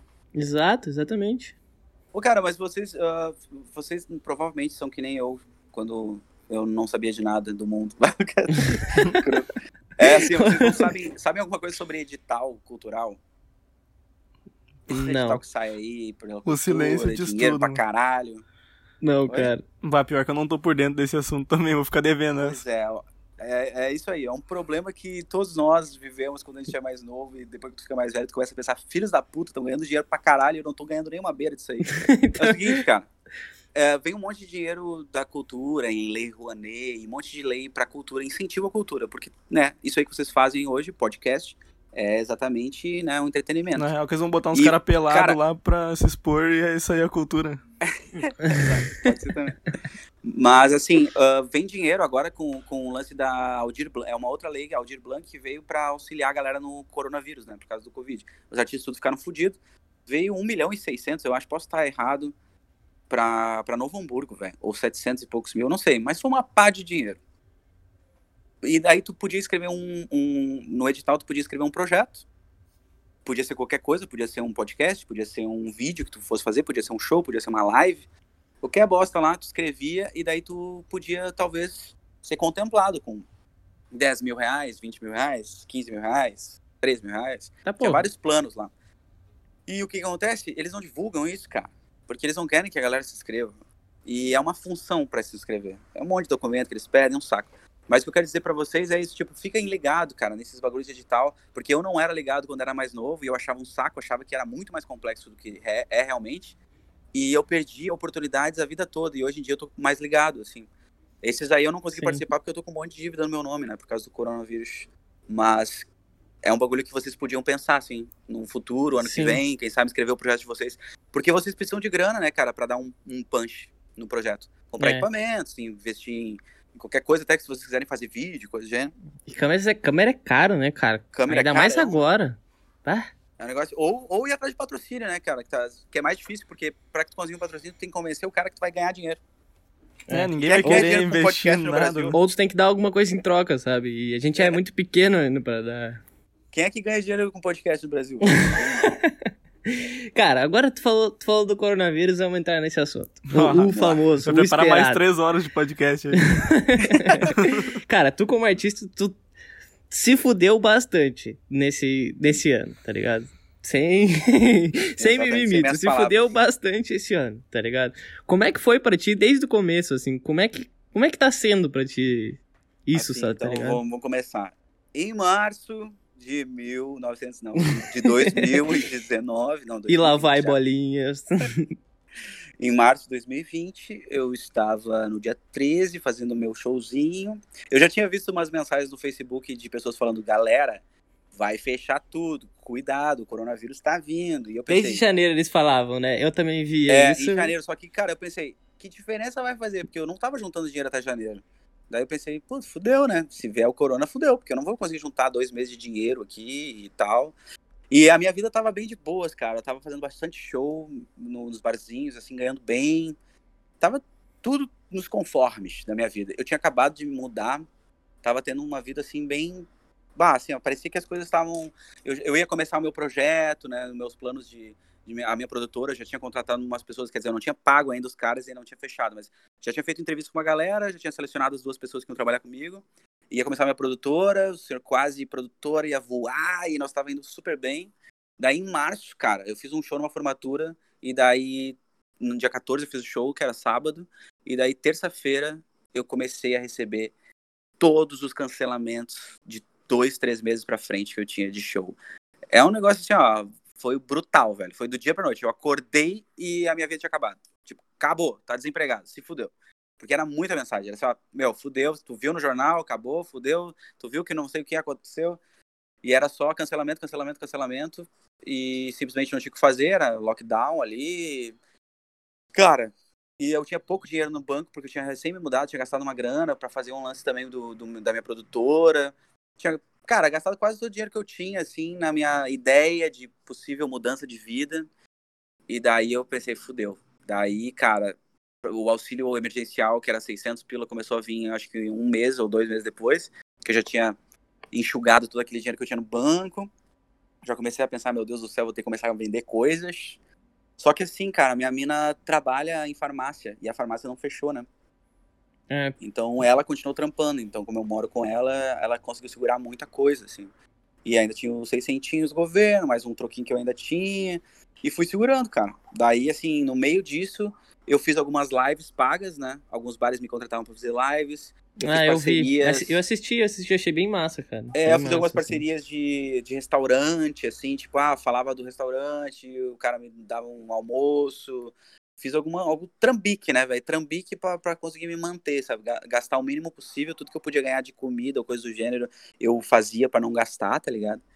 E daí foi, foi assim, foi ao tranco os barrancos. Às vezes fazia um showzinho clandestino, bem de boas, né? As coisas que eu não divulgava, óbvio, né? Porque daí a galera já ia cair de, de pau em cima de mim. Ó, o coronavírus. Eu pensava, olha meus boletos. É, tu precisa sobreviver, não tem o que fazer. Eu fico imaginando é. o sentimento que tu tava quando tu tava recebendo cancelamentos de, tipo, dois meses, um mês depois, sabe? Cara. Bah, deve ter sido angustiante, cara. Foi porque eu tinha muita, muita conta, velho. Eu tinha, eu, a minha vida tinha virado em questão de, tipo, agora eu vou dar aquela investida e foda-se. E daí eu dei aquela investida e foda-se, e foda-se, o mundo falou foda-se, meu amigo, tu também já era agora. Parece que o jogo virou, não é mesmo? Bangu virou. Tu tinha algum, tipo assim, algum bar que tu era fixo, assim, por exemplo, tocava toda semana, alguma coisa assim, ou era, tipo, sempre não sabia se não, tinha, essa essa foi a grande sacada assim do assim, teve dois bares, o cara, dentro de todos esses bares, são mais de 60 bares que eu tinha parceria de tocar mês a mês e tal, uma vez por mês ou uma vez a cada dois meses dois bares, dois donos de bares vieram atrás de mim para realmente perguntar, tipo, como é que tu tá, velho? Tá tudo bem? Vamos fazer uns esquema, pá. Pessoas realmente preocupadas, que foi que foram os bares que eu quando a, a, pandemia deu uma baixada, eu voltei fixo, que é um bar ali em São Leopoldo, que é a República das Cervejas, que eu voltei ficção, tocando quinta, sexta, sábado, às vezes, ou às vezes só sexta, sábado. E aqui, é, em Novo Hamburgo, Black Jack, que é um restaurante que de noite faz um, um showzinho, assim, e o cara bah, assim, ó, me apoiou a full, marcava uns shows, fazia uns negócios, qualquer parceria que ele, que ele podia me ajudar, me ajudou. E, tipo, é muito foda isso, né? Porque no meio de uma pandemia, óbvio que lá todo mundo fudido, mas tu percebe que os são de fé são pouquíssimos, né, cara? Aham, uhum, de 60 Sim. tem dois, Então ali né, que entendem. Isso, que vão entender que realmente fudeu. Tipo, eu não queria ficar mendigando. Eu vi muitos, muitos amigos músicos que fizeram. Ah, me lembrei de um negócio que eu fiz também que eu fiz uma vaquinha online, mas na verdade não foi uma vaquinha online, né? Eu, eu não pedi dinheiro para as pessoas. Eu falei, galera, gravei meu Do EP. álbum, né? Uhum. Exatamente. Se tu quiser ouvir ele, me dá uma grana lá. E daí a galera comprava online ali e eu entregava o EP online pra galera. Eu não queria pedir grana, mas o que eu precisava era de grana. Então eu fiz o, o EP também foi um, um, jeito de eu conseguir um dinheiro. Assim, não foi muito, mas, mas deu pra ajudar um pouco. Cara, e tipo assim, tu, tu tava sem grana, tá ligado? Mas as tuas músicas, os teus autorais que tu foi soltando, que eu vi que tu lançou um EP nessa pandemia, uhum. até não foi totalmente negativa essa pandemia, porque tu conseguiu produzir Exato. mais e, e, pensar nesse teu lado autoral teu. Uhum. Tu conseguiu monetizar essas coisas no, no YouTube, no Spotify? Como é que Cara, foi isso? Ou não? Assim, não a, a, monetização ali do, do, do, dos streamings geral, né? Do, do Deezer, do Spotify, todas essas porra aí, é muito baixa, velho. É, primeiro que eu tive muito pouco view, né? Isso que fode, porque como eu não divulguei, não tinha dinheiro para divulgar, não chegou em muita gente. Então tinha lá, porra, as primeiras semanas 600 plays. 600 plays não dá pra porra nenhuma, tá ligado? acho que dá. Eu acho que até agora, uh, no Spotify, eu acho que do meu EP, se veio uns 40 reais, foi muito. E daí, tipo, é que também eu tenho um, eu tenho um outro lance que eu ganhei de dinheiro de direitos autorais da minha banda como a banda tocava em rádio, até hoje toca, os tempos estava tocando Atlântida, rola em alguns, algum, de vez em quando, sabe aqueles uh, momentos alternativos, e daí toca umas bandas alternativas. E a gente entra nessas playlists. E como eu era o principal compositor, eu fazia as composições todas, e eu sou produtor musical também, então eu tive, eu fiz todos os registros certinhos das minhas músicas, eu recebo por isso toda vez que toca. Então todo mês cai lá 20 pila, 30 pila na minha conta por causa da minha banda antiga. Além das músicas novas que eu recebo também direitos autorais, além dos direitos de, de distribuição ali do, do, Spotify e tal. Mas, cara, é pouco, velho. Não tem como viver disso num, num mês, sabe? Sim. Tem. É, é uma grana pra tomar uma ceva, fazer um churrasco, coisas assim. Não é um negócio que dá para contar. A não ser que tu seja tipo, pô, Matue, Vitor Clay, esses malucos ganham, mano. ah, mas eu, pra caralho. eu vou te falar que eu acho que talvez nem eles ganhem, tá ligado? Eu acho que essa grana que entra, eles devem pagar para as pessoas. Por exemplo, o álbum do Matoe foi puta produzido em, em marketing, Sim. assim. O design dele foi muito bonito, sabe? Eu Sim, acho é. que ele ganha mais grana fazendo show, tá ligado? Ah, do não, que, isso é do que, Eu acho que essa parada dúvidas. ele deve usar para essas coisas, para pagar um design que vai ficar puta foda. Ou, sei lá, a produtora é Total. é dele também, né? Mas eu acho que ele não ganha tanto dinheiro com esses streamings. É mais em show, tá ligado? Igual tu, Isso. na real, tá ligado? É, cara, não, os artistas realmente estão tão em show. Tem uma, uma, uma, várias sacadas quando tu vai começando a, a, trabalhar com música que tu percebe que é um dinheiro muito grande que os artistas independentes não percebem, assim. Tipo, quando eu fui abrir o show do, do, do, do cara no, no, teatro, eu ganhei di dinheiro de direito autoral por ter aberto o show. Então, quando, quando tu, abre um show de um cara muito grande, por exemplo, tu vai abrir um show dos Stones, ou abrir um show de uma banda filha da puta grande, que uh, o cachê do cara é um milhão de, de reais ou 500 mil reais, cara, só, de, só pelo fato de tu abrir o show e ganhar de direitos autorais, tu vai ganhar uns 50 pau. Só, só por tu abrindo o show, sabe? Então é um dinheiro que tu só vai ganhar se tu tiver cadastradinho, tu tiver com a tua produtora certinha, tudo bonitinho, nos conformes, tendo, tendo a sociedade já com, com a UBC ou qualquer uma dessas paradas que a, que o ECAD vai atrás, né? Porque o ECAD é, a é, o, é o lugar que vai atrás dos direitos autorais dos artistas. E a UBC é a tua, tipo, o teu, teu manager. Que é um, tu tem que se inscrever lá, se cadastrar para eles, para o ECAD passar o dinheiro para a UBC e a UBC passar para ti. Nossa, eles ganhar uma beira, né? É, é que também, na real, que eu não faria, eu não conseguiria ir em todas as rádios e saber onde tá tocando minha música e eu não ia, ia, não ia ter esse controle e eles são os, os órgãos responsáveis para controlar isso, né? E por isso eles ganham dinheiro em cima de ti. E, cara, e tem muito artista independente que não recebe nada porque não sabe que esse dinheiro tá rodando. Nem deve saber que não, existe. Não né? se cadastra. É, cara, tem um monte de gente que, que tipo, vai, como é que tu vai botar uma música no, no Spotify? O cara vai lá, pega a primeira, sei lá, um selo qualquer, a ONU RPM, que é o selo de graça que todo mundo usa. Ele pega a ONU RPM, daí a ONU RPM pergunta, cadê o teu ISRC, que é o código da tua música? Se tu não tem isso, tu vai falar, ah, não tenho. Daí tu tu simplesmente tu pega teu direito autoral entrega na mão da ONU RPM, cara. Então a ONU RPM vai ganhar uma puta de uma beira lá do, da, do teu direito autoral para não fazer porra nenhuma, só porque tu teve preguiça de, de se cadastrar num lugar, sabe? Porque tu tem que lá se cadastrar na UBC e daí tu vai conseguir gerar o teu código de música. Daí tu não precisa dar uma beira lá de, sei lá, 20% para o, o ONU RPM e tal. Então tem muitos artistas que perdem um monte de dinheiro, o Spotify ganha dinheiro pra caralho de gente que simplesmente não está cadastrado de, do jeito certo. E obviamente o que acontece? Ninguém divulga isso, velho. Porque ninguém quer que os artistas fiquem sabendo essas coisas. E, e, essas coisas tu aprendeu sozinho? Tu foi atrás, assim? Ou foi aparecendo na tua vida, assim? Tu foi descobrindo? É, eu aprendi quando eu comecei a, a fazer as coisas sozinho. Tipo, antes quando eu tinha banda, Uh, a gente sempre tinha um produtor, ou a gente pegava e pagava a galera do estúdio para fazer para nós as coisas, porque a gente tinha preguiça. Aquela coisa, tu é artista, tu quer ser artista. A partir do momento que eu comecei a, a, ter o trabalho do Senhor Quase e eu comecei a fazer tudo sozinho, eu abri minha MEI, né, minha empresa, e eu comecei a ver como é que funcionava a parte burocrática, e eu não tinha dinheiro para pagar ninguém para fazer isso para mim. E eu comecei a ver quanto que essas pessoas ganhavam. Por exemplo, toda vez que eu ia fazer um negócio, eu olhava ali, bah, para fazer isso aqui eu tenho que pagar 300 pila pro maluco. Daí eu olhava, porra, mas se eu fizer sozinho, eu vou economizar esses 300 pila e ainda vou ganhar 200 só porque eu tô fazendo. Então eu comecei a ver que se eu fizesse tudo sozinho, eu ia economizar dinheiro e ia ganhar dinheiro pra caralho, sabe? Sim. E foi isso que me fez fazer praticamente hoje eu sou o senhor quase e a empresa toda e eu faço os designs, faço os clipes, faço os vídeos. Hoje estou fazendo um, um, vídeo em 2D porque eu sou um retardado, um maluco. E é, cara, é porque eu economizo muito dinheiro fazendo tudo sozinho. É muito trabalhoso, é estressante. Eu normalmente no meio do processo às vezes paro e tal e, e demora muito para chegar as coisas.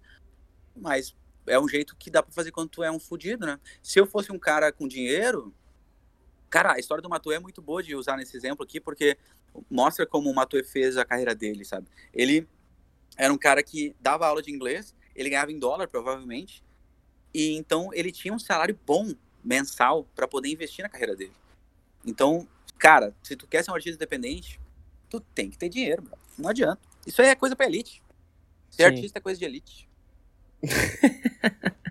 não é pra pobre, não. Sim. Mas é, cara, eu, eu, falar de direitos autorais é uma parada bem chata, porque eu ainda não sei da missa a metade. E tem muita gente que se fode pra caralho. Não se fode, mas deixa de ganhar e um monte de gente ganhando um monte de dinheiro para não fazer merda nenhuma. Pô, tu botar uma música no Spotify, obrigado. Sim, no YouTube, cara, quanto de dinheiro que os caras não devem ganhar, porque, velho, qualquer música que tu bota dá direitos autorais no YouTube, né? Qualquer coisinha, é. qualquer trechinho de vídeo. Tem vezes que às vezes os caras registram uns vídeos que nem são deles ou coisa assim. Eu não sei como é que funciona, sabe? Mas, mano, hum. tem gente que toma flag coisa em coisa que eles mesmos produziram, sabe? Tipo, tomam direitos autorais das é. coisas que são deles, porque eles não registraram, sabe? É, exato. É, isso, isso é foda. O cara tem que, tem que se cuidar com esses bagulho. Até no, no, meu, no meu canal do YouTube, eu fiz uma cagada de, de colocar ele junto. No, quando eu registrei minhas músicas no Spotify, eles perguntam se quer registrar um canal junto. Eu acabei registrando meu canal junto na ONU RPM. E daí a ONU RPM cobra os direitos autorais do meu próprio canal, que daí vai pro, pra minha UBC, que daí vai para mim. Então é, é, um, é, todo um rolo que tu tem que fazer, porque é um monte de empresa que, que faz alguma coisa por ti, né? É um sistema, né? Todo mundo faz um pouquinho e todo mundo vai ganhando uma beira. Sim. Mas, cara, quando eu, eu era mais novo, eu, eu achava que isso era é, continuo achando que é injusto, mas é o sistema, tá ligado? Não dá pra fugir dele. Eu, quando eu era mais novo, eu ficava sempre à margem da sociedade, falava, essa porra tá errada, eu não vou participar disso. Cara, não dá pra fugir, velho. Esses negócios de se registrar, ter o teu nomezinho certinho, pagar teus impostos, é uma bosta e é uma roubalheira, mas, meu, não tem como fugir disso, velho.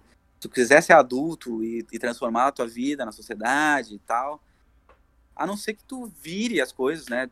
Sei lá, faça um viral, esses, esses bagulho que são que é muito difícil, né? Acontece com 0,001% dos artistas que tem, conseguem um viral, né? Muito exceção. É que nem ser jogador de futebol. Pô. Quantos tentam e é tipo... Cara, é menos de 1% que consegue, né? Pô, meu, a história do Matuê é a prova de, de que uh, ele, não, ele não foi do nada. Às vezes as pessoas falam, nossa, do nada ele fez um milhão de views na música. Então, não existe esse negócio do nada, tá ligado? Existe nessa, nessa porcentagem ridícula aí de, de pessoas que são sortudas para um cacete. Mas, pô, o Matuê tava lá trampando seis horas por dia, ganhando um dinheiro e investindo todo o dinheiro em mídia. Pô, o primeiro clipe do Guri foi um puta clipe a fuder, sabe? Bem produzido. Então não é qualquer coisa, sabe? Os caras investem. Pô, o Flow Podcast aí, né? É um investimento que os caras Sim, foi o que eu falei no episódio passado, não sei se tu chegou a ouvir. Tipo assim, eu falei, cara, a gente, olha o trabalho que a gente tem, a gente faz, tem a, no YouTube ali, a gente não tem nem 50 views, tá ligado? E, cara, a gente uhum. tenta fazer o bagulho máximo profissional que a gente consegue para se um dia virar a chave, cara. Não interessa quanto de esforço a gente tá colocando nisso aqui.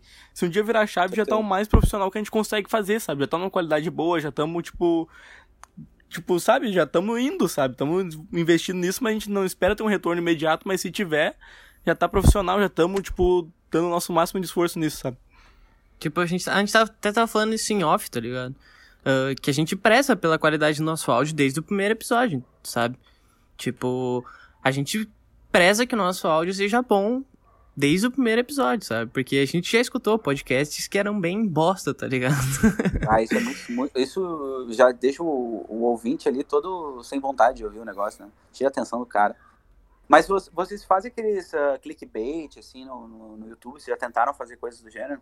Pegar a parte mais interessante do, do, do podcast, fazer um cortezinho e meter um... Isso, meter um clickbait fudidão. Assim. A gente tava pensando em a gente tava pensando em fazer isso, só que como a gente ainda não grava, não, não vai ficar tão atrativo, sabe? Sim, pode crer. Então, ainda não é tão, tão massa, porque, por exemplo, os, esses cortes são massa porque tu vê os caras falando lá, sabe? Se a gente botar só o nosso logo ali fazer um corte, não vai ficar tão legal. É, Mas a gente tá com uns projetos de, de fazer isso em um estúdio e Eu acho que o YouTube tem algum algoritmo, desculpa te cortar, cara. Foi tipo assim, tem algum uhum. algoritmo, alguma coisa que, tipo assim, se não tem uma imagem, eu acho que ele nem manda pra muita gente, tá ligado? Porque como a gente quer fazer depois gravando com câmera, que nem o Caio disse tem em outros projetos, daí a gente vai criar um canal de corte próprio e vai deixar o pessoal também que quiser fazer corte, coisa, tudo liberado, sabe? Não vai meter direito autoral em ninguém, quiser usar nossa imagem, quiser divulgar. Mano, em qualquer lugar que quiser postar nosso podcast, pode postar e tá tudo aí, tá ligado? Cara, eu, eu vou dar uma ideia pra vocês que eu acho que é, que é importante, que a gente, como é pequeno e a gente é desconhecido, a, a gente fica, sei lá, porque a, os caras que, que fazem os, as coisas virar e esses clickbait funcionam por causa do que o cara é famoso, tá ligado? Tipo, ah, o Rafinha Basso falou não sei o quê, fulaninho Matuê falou não sei o quê. Daí isso aí funciona. Mas a gente que é desconhecido, talvez a melhor forma seria tu falar com a tua própria comunidade, sabe? Pegar e entrevistar teus amigos, ou, por exemplo, me entrevistar e fazer, pegar um, uma polêmica da minha vida, né? Bem regional mesmo, sabe? Porque a gente não vai fazer uma polêmica virar Sim. um cara desconhecido, sabe? Tipo, que, que diferença faz? Ah, ele falou que estuprou a filha dele. Vai ser isso o clickbait. Foda-se. E daí, tipo. cara, o cara é totalmente desconhecido, não, não sei se vai ter um clique. Sim, sim, sim. Faz sentido, cara. Faz total Quando sentido. é uma pessoa conhecida, A não ser que daí, no caso, se ele tem uma comunidade, ele tá falando com aquela galera. Eu penso muito nisso porque eu quero fazer um programa que eu tava falando pra vocês em off, eu acho, do Senhor Quase Live Show. É um programa assim que eu quero trazer os artistas para tocar ao vivo e tal. Tem que ter uma qualidade foda, isso vai demorar, vai demorar um de dinheiro e patrocínio, foda-se. Mas o que eu quero mesmo é fazer essa coisa da comunidade, sabe? Fulaninho falou de fulaninho, aquelas coisas bem da vizinhança, sabe? Sim, eu sim. acho que é aí que, que, que, se cria uma cena, voltando àquele assunto, né? Mas, cara, é aí que a gente vai tu tem, tu tem uma visão muito boa de futuro, cara, porque é assim que se começa, tipo, é tendo essa visão que tu tá tendo agora, que a cena vai se formar, cara. Porque, tipo, tu não pode achar que tu já vai chegar conquistando o Brasil, tá ligado? Tem que conquistar, vamos dizer, teu bairro, depois tu vai indo e vai indo e vai indo. Tipo. Não tem outra forma. Sim, tu não vai ser aquela exceção do 0,001% que a gente tava falando. Tu tem que começar aos poucos e não querer também, tipo. Sabe, não pode pensar pequeno, mas, tipo, tu tem que primeiro. Vamos por partes, tá ligado? Não tentar pular uma etapa, né? Acho que as coisas do sul não viram, cara. Ultimamente, cada vez menos, né? Cara, será, será que isso é porque porque a gente porque as pessoas lá de cima têm um preconceito com a gente. Porque eu vou te falar, eu conheço umas duas ou três pessoas paulistas, assim, tá ligado? E eu até vi uma entrevista do Derek, da Rekite, do grupo de trap. Sim. Uhum. E ele. Todas as pessoas falaram a mesma coisa, que eles acham que o gaúcho é racista, tá ligado? Eu sempre fiquei com isso na cabeça, porque, tipo, pô, não sou racista, tá ligado? O Victor não é racista. A gente já falou. A gente já falou nesse episódio. não, a gente já falou no podcast sobre racismo. Será que isso impede as coisas do sul de virar? Meu, eu vejo não? o sul, eu vejo o sul, na minha opinião, assim, como. Cara, a gente é o povo que tinha mais essa de, ah, a gente é, tem um instinto de superioridade, sabe? Sempre se achar o povo mais superior, ah, os gaúchos são isso, os gaúchos são fodas, os gaúchos, sabe? Ah, a gente sustenta vocês, a agricultura daqui, sabe? Sempre foi essa prepotência nos gaúchos. Eu acho que isso foi visto com maus olhos, assim, sabe? E tipo, mano, aqui é tudo colonizado por alemão, cara. Eu, cara, tenho pouquíssimos amigos negros porque, mano, nas escolas não tem. Aqui, tipo, cara, no Nordeste tem muito mais negros, é muito mais gente, tá ligado? Tipo, por isso eu acho que eles têm essa visão. Porque aqui é difícil, cara. Tu faz um exercício Sim. contigo mesmo, assim, ó. Anda na rua e vê quantos negros tu vai enxergar, cara. Tipo, Sim. mano, é, é muito. É muito isso, tá ligado? Aqui do sul, pelo meu mas, ver, assim. Mas tu acha. Mas tu acha que, que isso impede, tipo, a, os nossos produtos, digamos, podcasts, artistas, tu acha que esse preconceito, entre aspas, ele impede as coisas daqui de crescer? Bada, eu não Ou tu acha que não tem nada acho, a ver? Eu acho que pode ter a ver, ou sei lá, cara, porque tu tá em São Paulo, no centro do país ali, digamos, cara, é muito mais tu tá no centro do país realmente, tipo, eu até me confundi um pouco a minha fala aqui, mas tipo, tu tá no centro do país e já te faz tu ter mais visão, entende? Tu também não vê, tu não escuta um podcast no Nordeste, por exemplo. Tipo, cara, tu também não vê essas coisas, sabe? Eu acho que é mais São Paulo, Rio de Janeiro, ali que tá localizado o nicho mesmo, sabe? Ali que gira tudo. Se tu quer fazer sucesso, é, tu tem que estar um ali, tá ligado? quebrou minhas pernas. acho que é bem isso aí. Eu acho que o, o ponto que tu bateu é, o, é, o mais importante, é a localidade mesmo, né? A gente tá isoladaço do Brasil, né? É. Estamos aqui no, no cu do, do, do Brasil, sabe? Estamos no fundinho. E daí, tanto é que as coisas que realmente viram artísticas, elas em algum, em algum momento ela vai para São Paulo, se ela quer virar para o Brasil. Senão ela vira uma coisa regional e show de bola Exatamente. também. Ela pode ser famosa aqui no Sul, funciona super bem. Mas o cara quer dar aquela virada no Brasil. Por exemplo, a Cachorro Grande e a Fresno foram bandas que conseguiram ir para fora no momento certo e conseguiram dar, dar essa guinada no Brasil. Já o, o Reação em Cadeia não deu. Talvez, é, cara deu tiro na hora errada. Sim, o cara pode usar o. O cara pode usar o exemplo, tipo assim, olha o pretinho básico, tá ligado? Que a gente tinha falado antes. Programa de rádio, tipo, cara, aqui no sul é gigante. Mas ninguém conhece lá fora. E agora o pânico. Pânico rádio lá. Todo mundo conhece, cara. Todo mundo já viu alguma coisa do pânico. Tipo, é a localidade, sabe? É pra quem eles estão falando. Cara, esse foi um puto exemplo, velho. Porque o pretinho é, é, é, absurdamente gigantesco aqui, tá ligado? E é verdade, é bem isso mesmo que tu falou, cara. É a localidade. Um lance da, da, localidade que é foda, tanto é que até o Flow Podcast foi pra, pra São Paulo, né?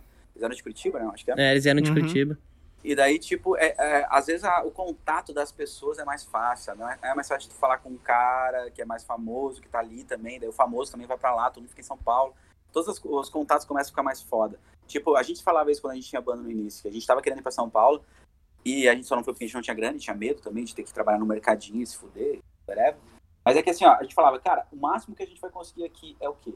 Ah, ir na RBS, ir na TVE, ir na Atlântida, Pop Rock. Isso aqui é o máximo que dá pra fazer no Sul, de mídias grandes. E acabou, velho. Tipo, aqui tu se fode para chegar na RBS e, e, dar uma palavrinha no Jornal do Almoço. Aqui tu se fode para conseguir estar numa rádio grande e tocar tua música ali. E, e esse mesmo esforço que tu teve para chegar numa Atlântida seria o mesmo esforço que tu tem para chegar numa puta rádio, para chegar numa Globo, para chegar, sabe, chegar num, num, num, negócio foda no Rio de Janeiro ou em São Paulo, sabe? Então, é, é muito melhor tu estar tá em São Paulo e fazer esse esforço todo que tu teria para chegar numa grande mídia do que estar tá no Sul e fazer o esforço todo para chegar numa grande mídia, sabe? Tem que estar tá em São Paulo, não adianta. Caralho, agora esse comentário explodiu minha cabeça, velho. é verdade, é exatamente isso, cara. Não, meu, eu quero dizer que eu tô preparando minhas malas já e a gente tá indo pra São Paulo.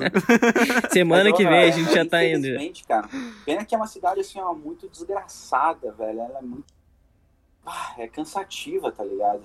É um bagulho que te consome pra cacete. Tu é, tu tem Pô, que ir pra lá pra trabalhar, né? tu quase morre de tanto. Exatamente, tu tem que ir pra lá pra trampar, porque. Tu não vai ter lazer é muito, lá. Muita loucura, o dia inteiro, todo mundo trampando, todo mundo buscando um objetivo, todo mundo que tá lá é, faz três empregos diferentes, tá, tá correndo atrás, tá vivendo, e é. é. Ah, cara. Eu gosto, eu tô ficando velho, tô ficando chato, né, cara? Eu gosto de morar em Novo Hamburgo, é uma cidade pequena, é uma cidade que dá uma paz. Hoje nós temos internet aí pra tentar divulgar nosso negócio. não necessariamente precisa de uma grande mídia, né? Tipo, vocês que vão puxar convidados, talvez precisem de convidados de peso, né? É. Mas foi muito, foi muito bom conversar contigo, porque eu sabia que quando, quando eu te chamei, eu sabia que tu era o cara da hora que gostava de conversar, tá ligado? Porque a gente já tinha trocado uma ideia no FUT um tempo atrás, e ah. eu sabia que ia ser bem massa, assim, sabe? Se eu ainda estivesse fumando aqui, nós ia falar umas quatro horas. Mas, mas mano, eu acho que é isso, né? A gente já tomou bastante do teu tempo aí. Já tá em 1 hora e 43 o bruto aqui do meu, no meu gravador, cara. Nossa, Não, o tempo cara, passou voando, demais, velho. velho. Quando eu vou fazer as entrevistas, eu começo a ficar com vergonha da, da situação, porque eu fico falando, falando, falando, falando. Cara, mas a gente, mas a gente também, a gente também é assim, tá ligado? A gente é, passa horas às vezes conversando. É, pra isso, né? É, pra é, falando pra merda isso. mesmo. Cara, pera aí, antes de encerrar, ele não, ele não terminou o assunto da pandemia. a gente foi pra outro assunto aleatório. Cara, beleza, depois da metade da pandemia que tu fez teu álbum, que tu tava tentando ganhar uma grana, como é que foi? Sim, daí eu fiz meu álbum, daí pedi uma grana ali em troca do álbum pra galera, daí também vi quem era meus parça, galera mais de fé, e talvez quem era realmente o meu público que consumiria meu trabalho, assim vi que as pessoas que compraram gastaram uma grana ali. E teve gente que, tipo, bah, meu, eu não tenho dinheiro, mas eu quero ouvir teu álbum, me manda o link. Isso é muito legal também, sabe? Às vezes mais legal Sim. ainda do que uma pessoa que pagou e nem ouviu a porra do negócio, eu queria me ajudar financeiramente. Sim. E aí eu, eu comecei a construir um público ali, foi, foi um bagulho legal. Como artista foi foda demais, foi um bagulho que me deu um gazão, assim, nossa, fiz as minhas músicas, mesmo não sendo exatamente as músicas que ah, talvez as pessoas estavam esperando, né? Porque eu fiz duas músicas antes bem pop, e daí o, o, meu álbum, ele é meio... Começa ele bem, bem pesado tal, com guitarra, coisas que eu não tinha feito nas outras e tal. Mas aí, enfim, fiquei felizão, fiz o bagulho. E daí a pandemia continuou, cara. E o dinheiro não, não vinha mais. Não tinha mais live, não tinha mais nada. Minha mina tava bancando as coisas, mas não tava dando para bancar as minhas coisas, né? Ela bancava a nossa vida básica, né? Comida e tal. Mas eu tinha contas pra caralho, né? Meu nome, coisas da minha vida. Sim. E, a minha parte também, aluguel e coisas do gênero, que eu, que eu me negava a deixar ela tentar pagar tudo e se fuder sozinha. Foda. Então, cara, eu fiquei fazendo essas trambique musical, sabe? Dei aula, fiz uns negócios de live em troca de grana, peguei às vezes uma grana de, de shows antecipados de alguns bares, parcerias com pessoas que eram próximas de mim, que estavam querendo me ajudar enquanto eu fazia alguma coisa artística para ela. Fiz gravações, né? Faço gravações também. Uhum qualquer coisa artística que vinha, mas era coisa pouca, assim. Negócios, né? Ah, 300 pila aqui, 200 ali, 100 ali. E que foi, foi me virando, mais os 600 pelo governo. Daí agora no final, comecei a ganhar só 300 do governo, né? Porque daí eu já tava, voltei a fazer shows. E daí é, comecei, eu ia, comecei a me inspirar de novo. Eu ia falar sobre isso agora, cara. E... É, fazia dois meses, cara, que eu já tava tocando. Porque normal. foi bem. Foi bem. Sabe quando é que foi? Que eu fiquei, eu fiquei bem puto agora. Vou. Uma puta crítica social agora. tu voltou a fazer show foi exatamente na época que abriu a, a campanha eleitoral, tá ligado? É. Porque a gente via 75, 90 nego em cada esquina, uhum. sem máscara, tudo aglomerado, assim, ó. E ninguém falava nada. Ô, meu, Beleza. Eu acho, que, eu acho, que, ninguém se surpreendeu com isso, né? Eu acho que todo mundo já esperava, assim, ó. É, todo, mundo já falava. Todo mundo esperava. Nas eleições vai abrir tudo, quando acabar as eleições vão fechar tudo. Já tava escrito, o fute foi a mesma coisa, meu. Voltamos a jogar futebol, tá. Daí acabou a eleição, fecharam o fute, já era. Então, então é, é, é, é, é os caras estão brincando com a sociedade brasileira. o foda é que o cara, todo mundo sabia, todo mundo falava zoando, tá ligado? Só que, não zoando, mas eu digo num tom de brincadeira, sabe? E quando acontece realmente, o cara fica puto. Porque eu, na, nessa época eu já tinha começado a, a pensar um pouco mais sobre tipo, os, os, trabalhos de vocês, sobre os bares restaurantes. E, tipo, vocês ficaram sem trabalhar e do nada fecham tudo de novo, tá ligado? Bem quando acabou a campanha, fecharam tudo de novo. Pô, eu fiquei, eu fiquei indignado, tá ligado? Eu imagino vocês que, que dependem disso, sabe? Eu já tava meio apático, porque eu já tinha tomado tanto no cu no, no ano inteiro, sabe? Por causa dessa história, que eu tava dividido. Eu tava dividido porque eu sei que os casos de coronavírus estão aumentando violentamente e a coisa tá muito séria mesmo, sabe? Eu sei, eu vejo isso nas notícias, vejo as pessoas que trabalham com, dentro da, da, dos hospitais, conheço pessoas que já pegaram e que a coisa foi feia. Então eu fico muito dividido entre se cuidar e trabalhar. Só que o que me indigna é que, assim, no, na, no dia que fechou, eu acho, deu problema e tal, eu fui pegar o trem na sexta-feira. Ah, não podia tocar, né? Foi todos os meus shows cancelados, um mês inteiro fechado, cancelado. E daí eu, e eu tava me recuperando, já tava uns quase dois meses vindo tocando, já tava começando a receber quase um salário mensal, né? Já, já tava começando a ter uma vida de novo. E daí eu entrei no trem, velho. O trem tava lotado, explodindo de gente, velho explodindo, todo mundo junto, gente sem máscara, aquela putaria. E eu ali sentado no trem, sem poder trabalhar. E pensando, cara, é um absurdo eu, eu não poder fazer um show num barzinho para 20 pessoas, que era o que eu tava fazendo, Sim. e o trem tá lotado. E, e, a culpa, tipo, a culpa do que o governador disse foi, é, tipo, ah, é, só pode ser culpa dos músicos, né? Porque vamos tirar a música ao vivo, diminuir a, o volume de gente no bar, e o coronavírus vai parar de, de, matar gente. E obviamente não, né? A gente vê pelos números aí que continua crescendo essa porra, tá ligado? Sim, sim. E não é, não é o bar, sabe? E ele podia ter feito outras medidas, por exemplo, do tipo diminuir os decibéis para não ter banda e aglomeração grande, essas coisas assim, porque músico de barzinho, o violão e voz, não é o problema do governo, né? Não é o problema do, do, do, do nosso país com o coronavírus. Mas os caras, com certeza isso é jogada política, não precisamos nem ficar discutindo sobre isso, que realmente é idiota. Mas, para mim como músico, eu tava já assim, ó, eu tô, eu tô sem reação já. Quando alguém fala uma merda, eu já tá, beleza. Quando o Bolsonaro vai lá e caga alguma bosta na, na TV, eu falo, tá, beleza. É, é, é, esse que é o nosso país, sempre foi assim. Antes era o Lula, antes era Dilma, sempre, sempre foi uma porra de um presidente merda, fazendo merda, falando merda, e a gente tomando no cu. É isso. É. é essa é a vida. Então, o que a gente pode fazer é fazer o melhor com o que a gente tem. Por exemplo, uma coisa que eu, que eu tinha parado de viver, tá ligado? E agora eu comecei a me ligar que não dá. Não, não dá pra parar de viver. O corona tá aí, beleza, mas eu vou continuar vendo as pessoas, me cuidando, usando máscara, fazendo as coisas. Quando eu puder fazer um show na clandestinidade, vou fazer, que se foda. Porque se eu, se eu vou me cuidar e cuidar das pessoas à minha volta, não é o, a porra do, do governador que vai mudar isso, né?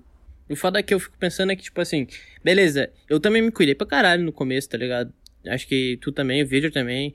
Mas, meu, se tu olha ao redor, ninguém nem se cuidava, tá ligado? Nem se cuidava, nem se cuidou, tá ligado? Tem gente que tá cagando pra isso o tempo inteiro, tá ligado? E a gente tem que ficar preso em casa, tá ligado? Por, por... É, sendo que tem gente que tá cagando. Eu acho, eu acho idiota isso, cara. Eu acho idiota isso. Tá Mano, é a frase vou... do ano que é os bons pagam pelos maus, né? Eu, posso, é. eu vou contar uma experiência minha, assim, tava no auge do vírus, tá ligado? No auge. E daí, cara, tinha fechado tudo. Não era o auge, na real, né? A gente achava que era o auge lá. Mas era aquela época, tava todo mundo com medo, fecharam tudo.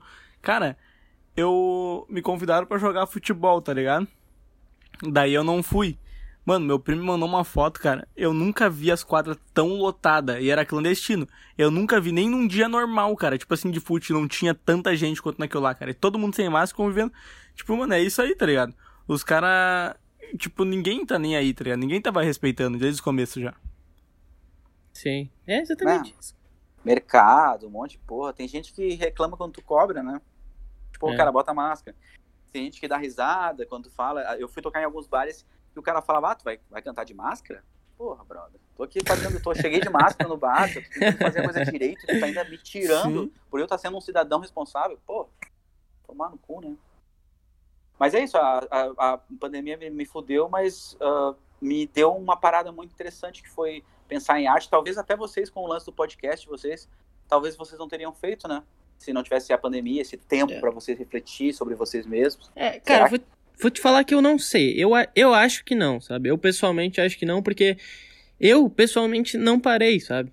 Eu não, eu não, não fui afetado. Meu trabalho, eu continuei. Eu, na verdade, eu não estava trabalhando. No começo do ano, eu não, traba, não tava trabalhando. Janeiro, fevereiro, um, março. Um e eu comecei a trabalhar no meio da pandemia. É. e por incrível que pareça, o cara que estava antes de mim saiu por causa da pandemia, que ele não queria ficar indo trabalhar, e eu fui, tá ligado? Então, para mim, não teve. Eu não vi absolutamente diferença nenhuma, cara. De verdade. Pra mim também foi a mesma coisa, cara. Pra mim não mudou muito a minha rotina, assim. A única coisa que eu não posso mais fazer é jogar futebol. Que era jogar toda semana. Mas, tipo, meu, uh, eu continuei trabalhando, não parei. Uh, pegava trem também, pego toda semana, por causa que a minha namorada é de Porto Alegre, tá ligado? Tipo, cara, pra mim não mudou quase nada, assim, na minha rotina, pelo menos. E eu, eu acho que nada mudou, tá ligado? Tu que sempre pegou trem, tu via. O trem tava sempre lotado. Meu, lotado, O mercado tava gente. sempre lotado, a rua tava sempre cheia. Nem, nem no começo, onde teve lockdown, assim, que, entre aspas, lockdown, que era para ficar em casa, cara olhava pela janela, tinha muita gente na rua, tá ligado? As pessoas não respeitam, o brasileiro não respeita, não adianta. Meu, mas não é só brasileiro, Ah, eu cara. acho que não é, não é Isso... só Brasil mesmo, cara. O cara vem em todo mundo. Sim, todo tu mundo. lembra do surto que deu na Itália, cara, no começo de morte, coisa assim, cara. Também ninguém tava respeitando lá. Na Europa, nos Estados Unidos, o pessoal respeita, não respeita também.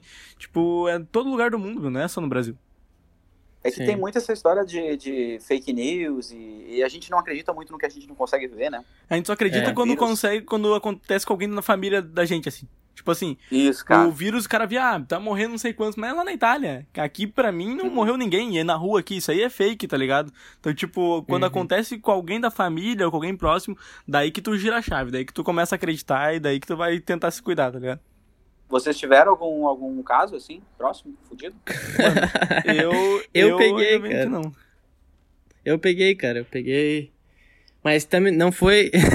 Foi só uma agora, agora eu tô pagando por tudo que eu falei. Ele imita o Bolsonaro melhor que eu, cara. Não, mas falando sério, eu, eu tava indo trabalhar, mas eu tava me cuidando. Eu sempre levava o meu álcool gel, levava minha máscara. Eu peguei, não quero falar nesse podcast por que, que eu peguei, mas eu peguei por uma pessoa de terceiros que não tava se cuidando e acabou me contaminando, tá ligado? Eu peguei, mas quando eu peguei, eu fiquei trancado em casa, fiquei três semanas em casa, tá ligado? No cara, da minha família, ainda bem que ninguém pegou, cara. Ninguém teve sintoma, ninguém nada, tá ligado? Até agora. Então, então, tipo, a gente tá tentando se cuidar agora nessa reta final, que eu tô otimista que vai vir uma vacina aí, né? Não sei quando que a gente vai ser vacinado, mas eu tô um pouco mais otimista agora, né?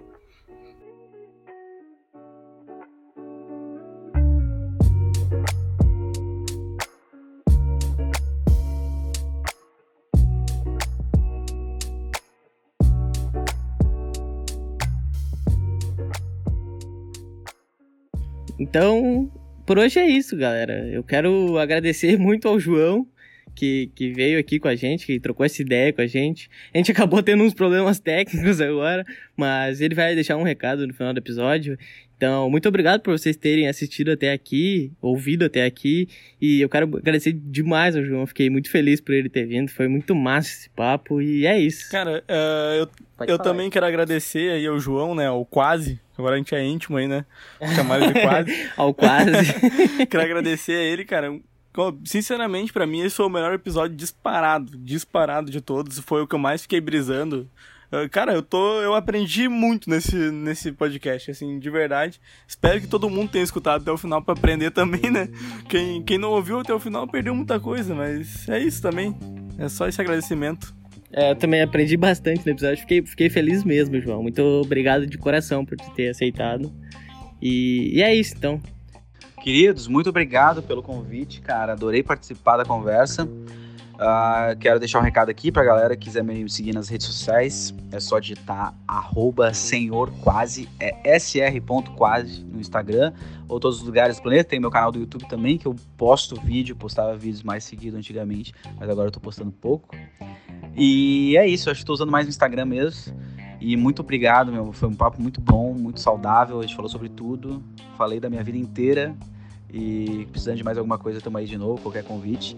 E provavelmente vocês vão participar do meu podcast sobre música, mas é sobre tudo também, quando a gente voltar num futuro próximo.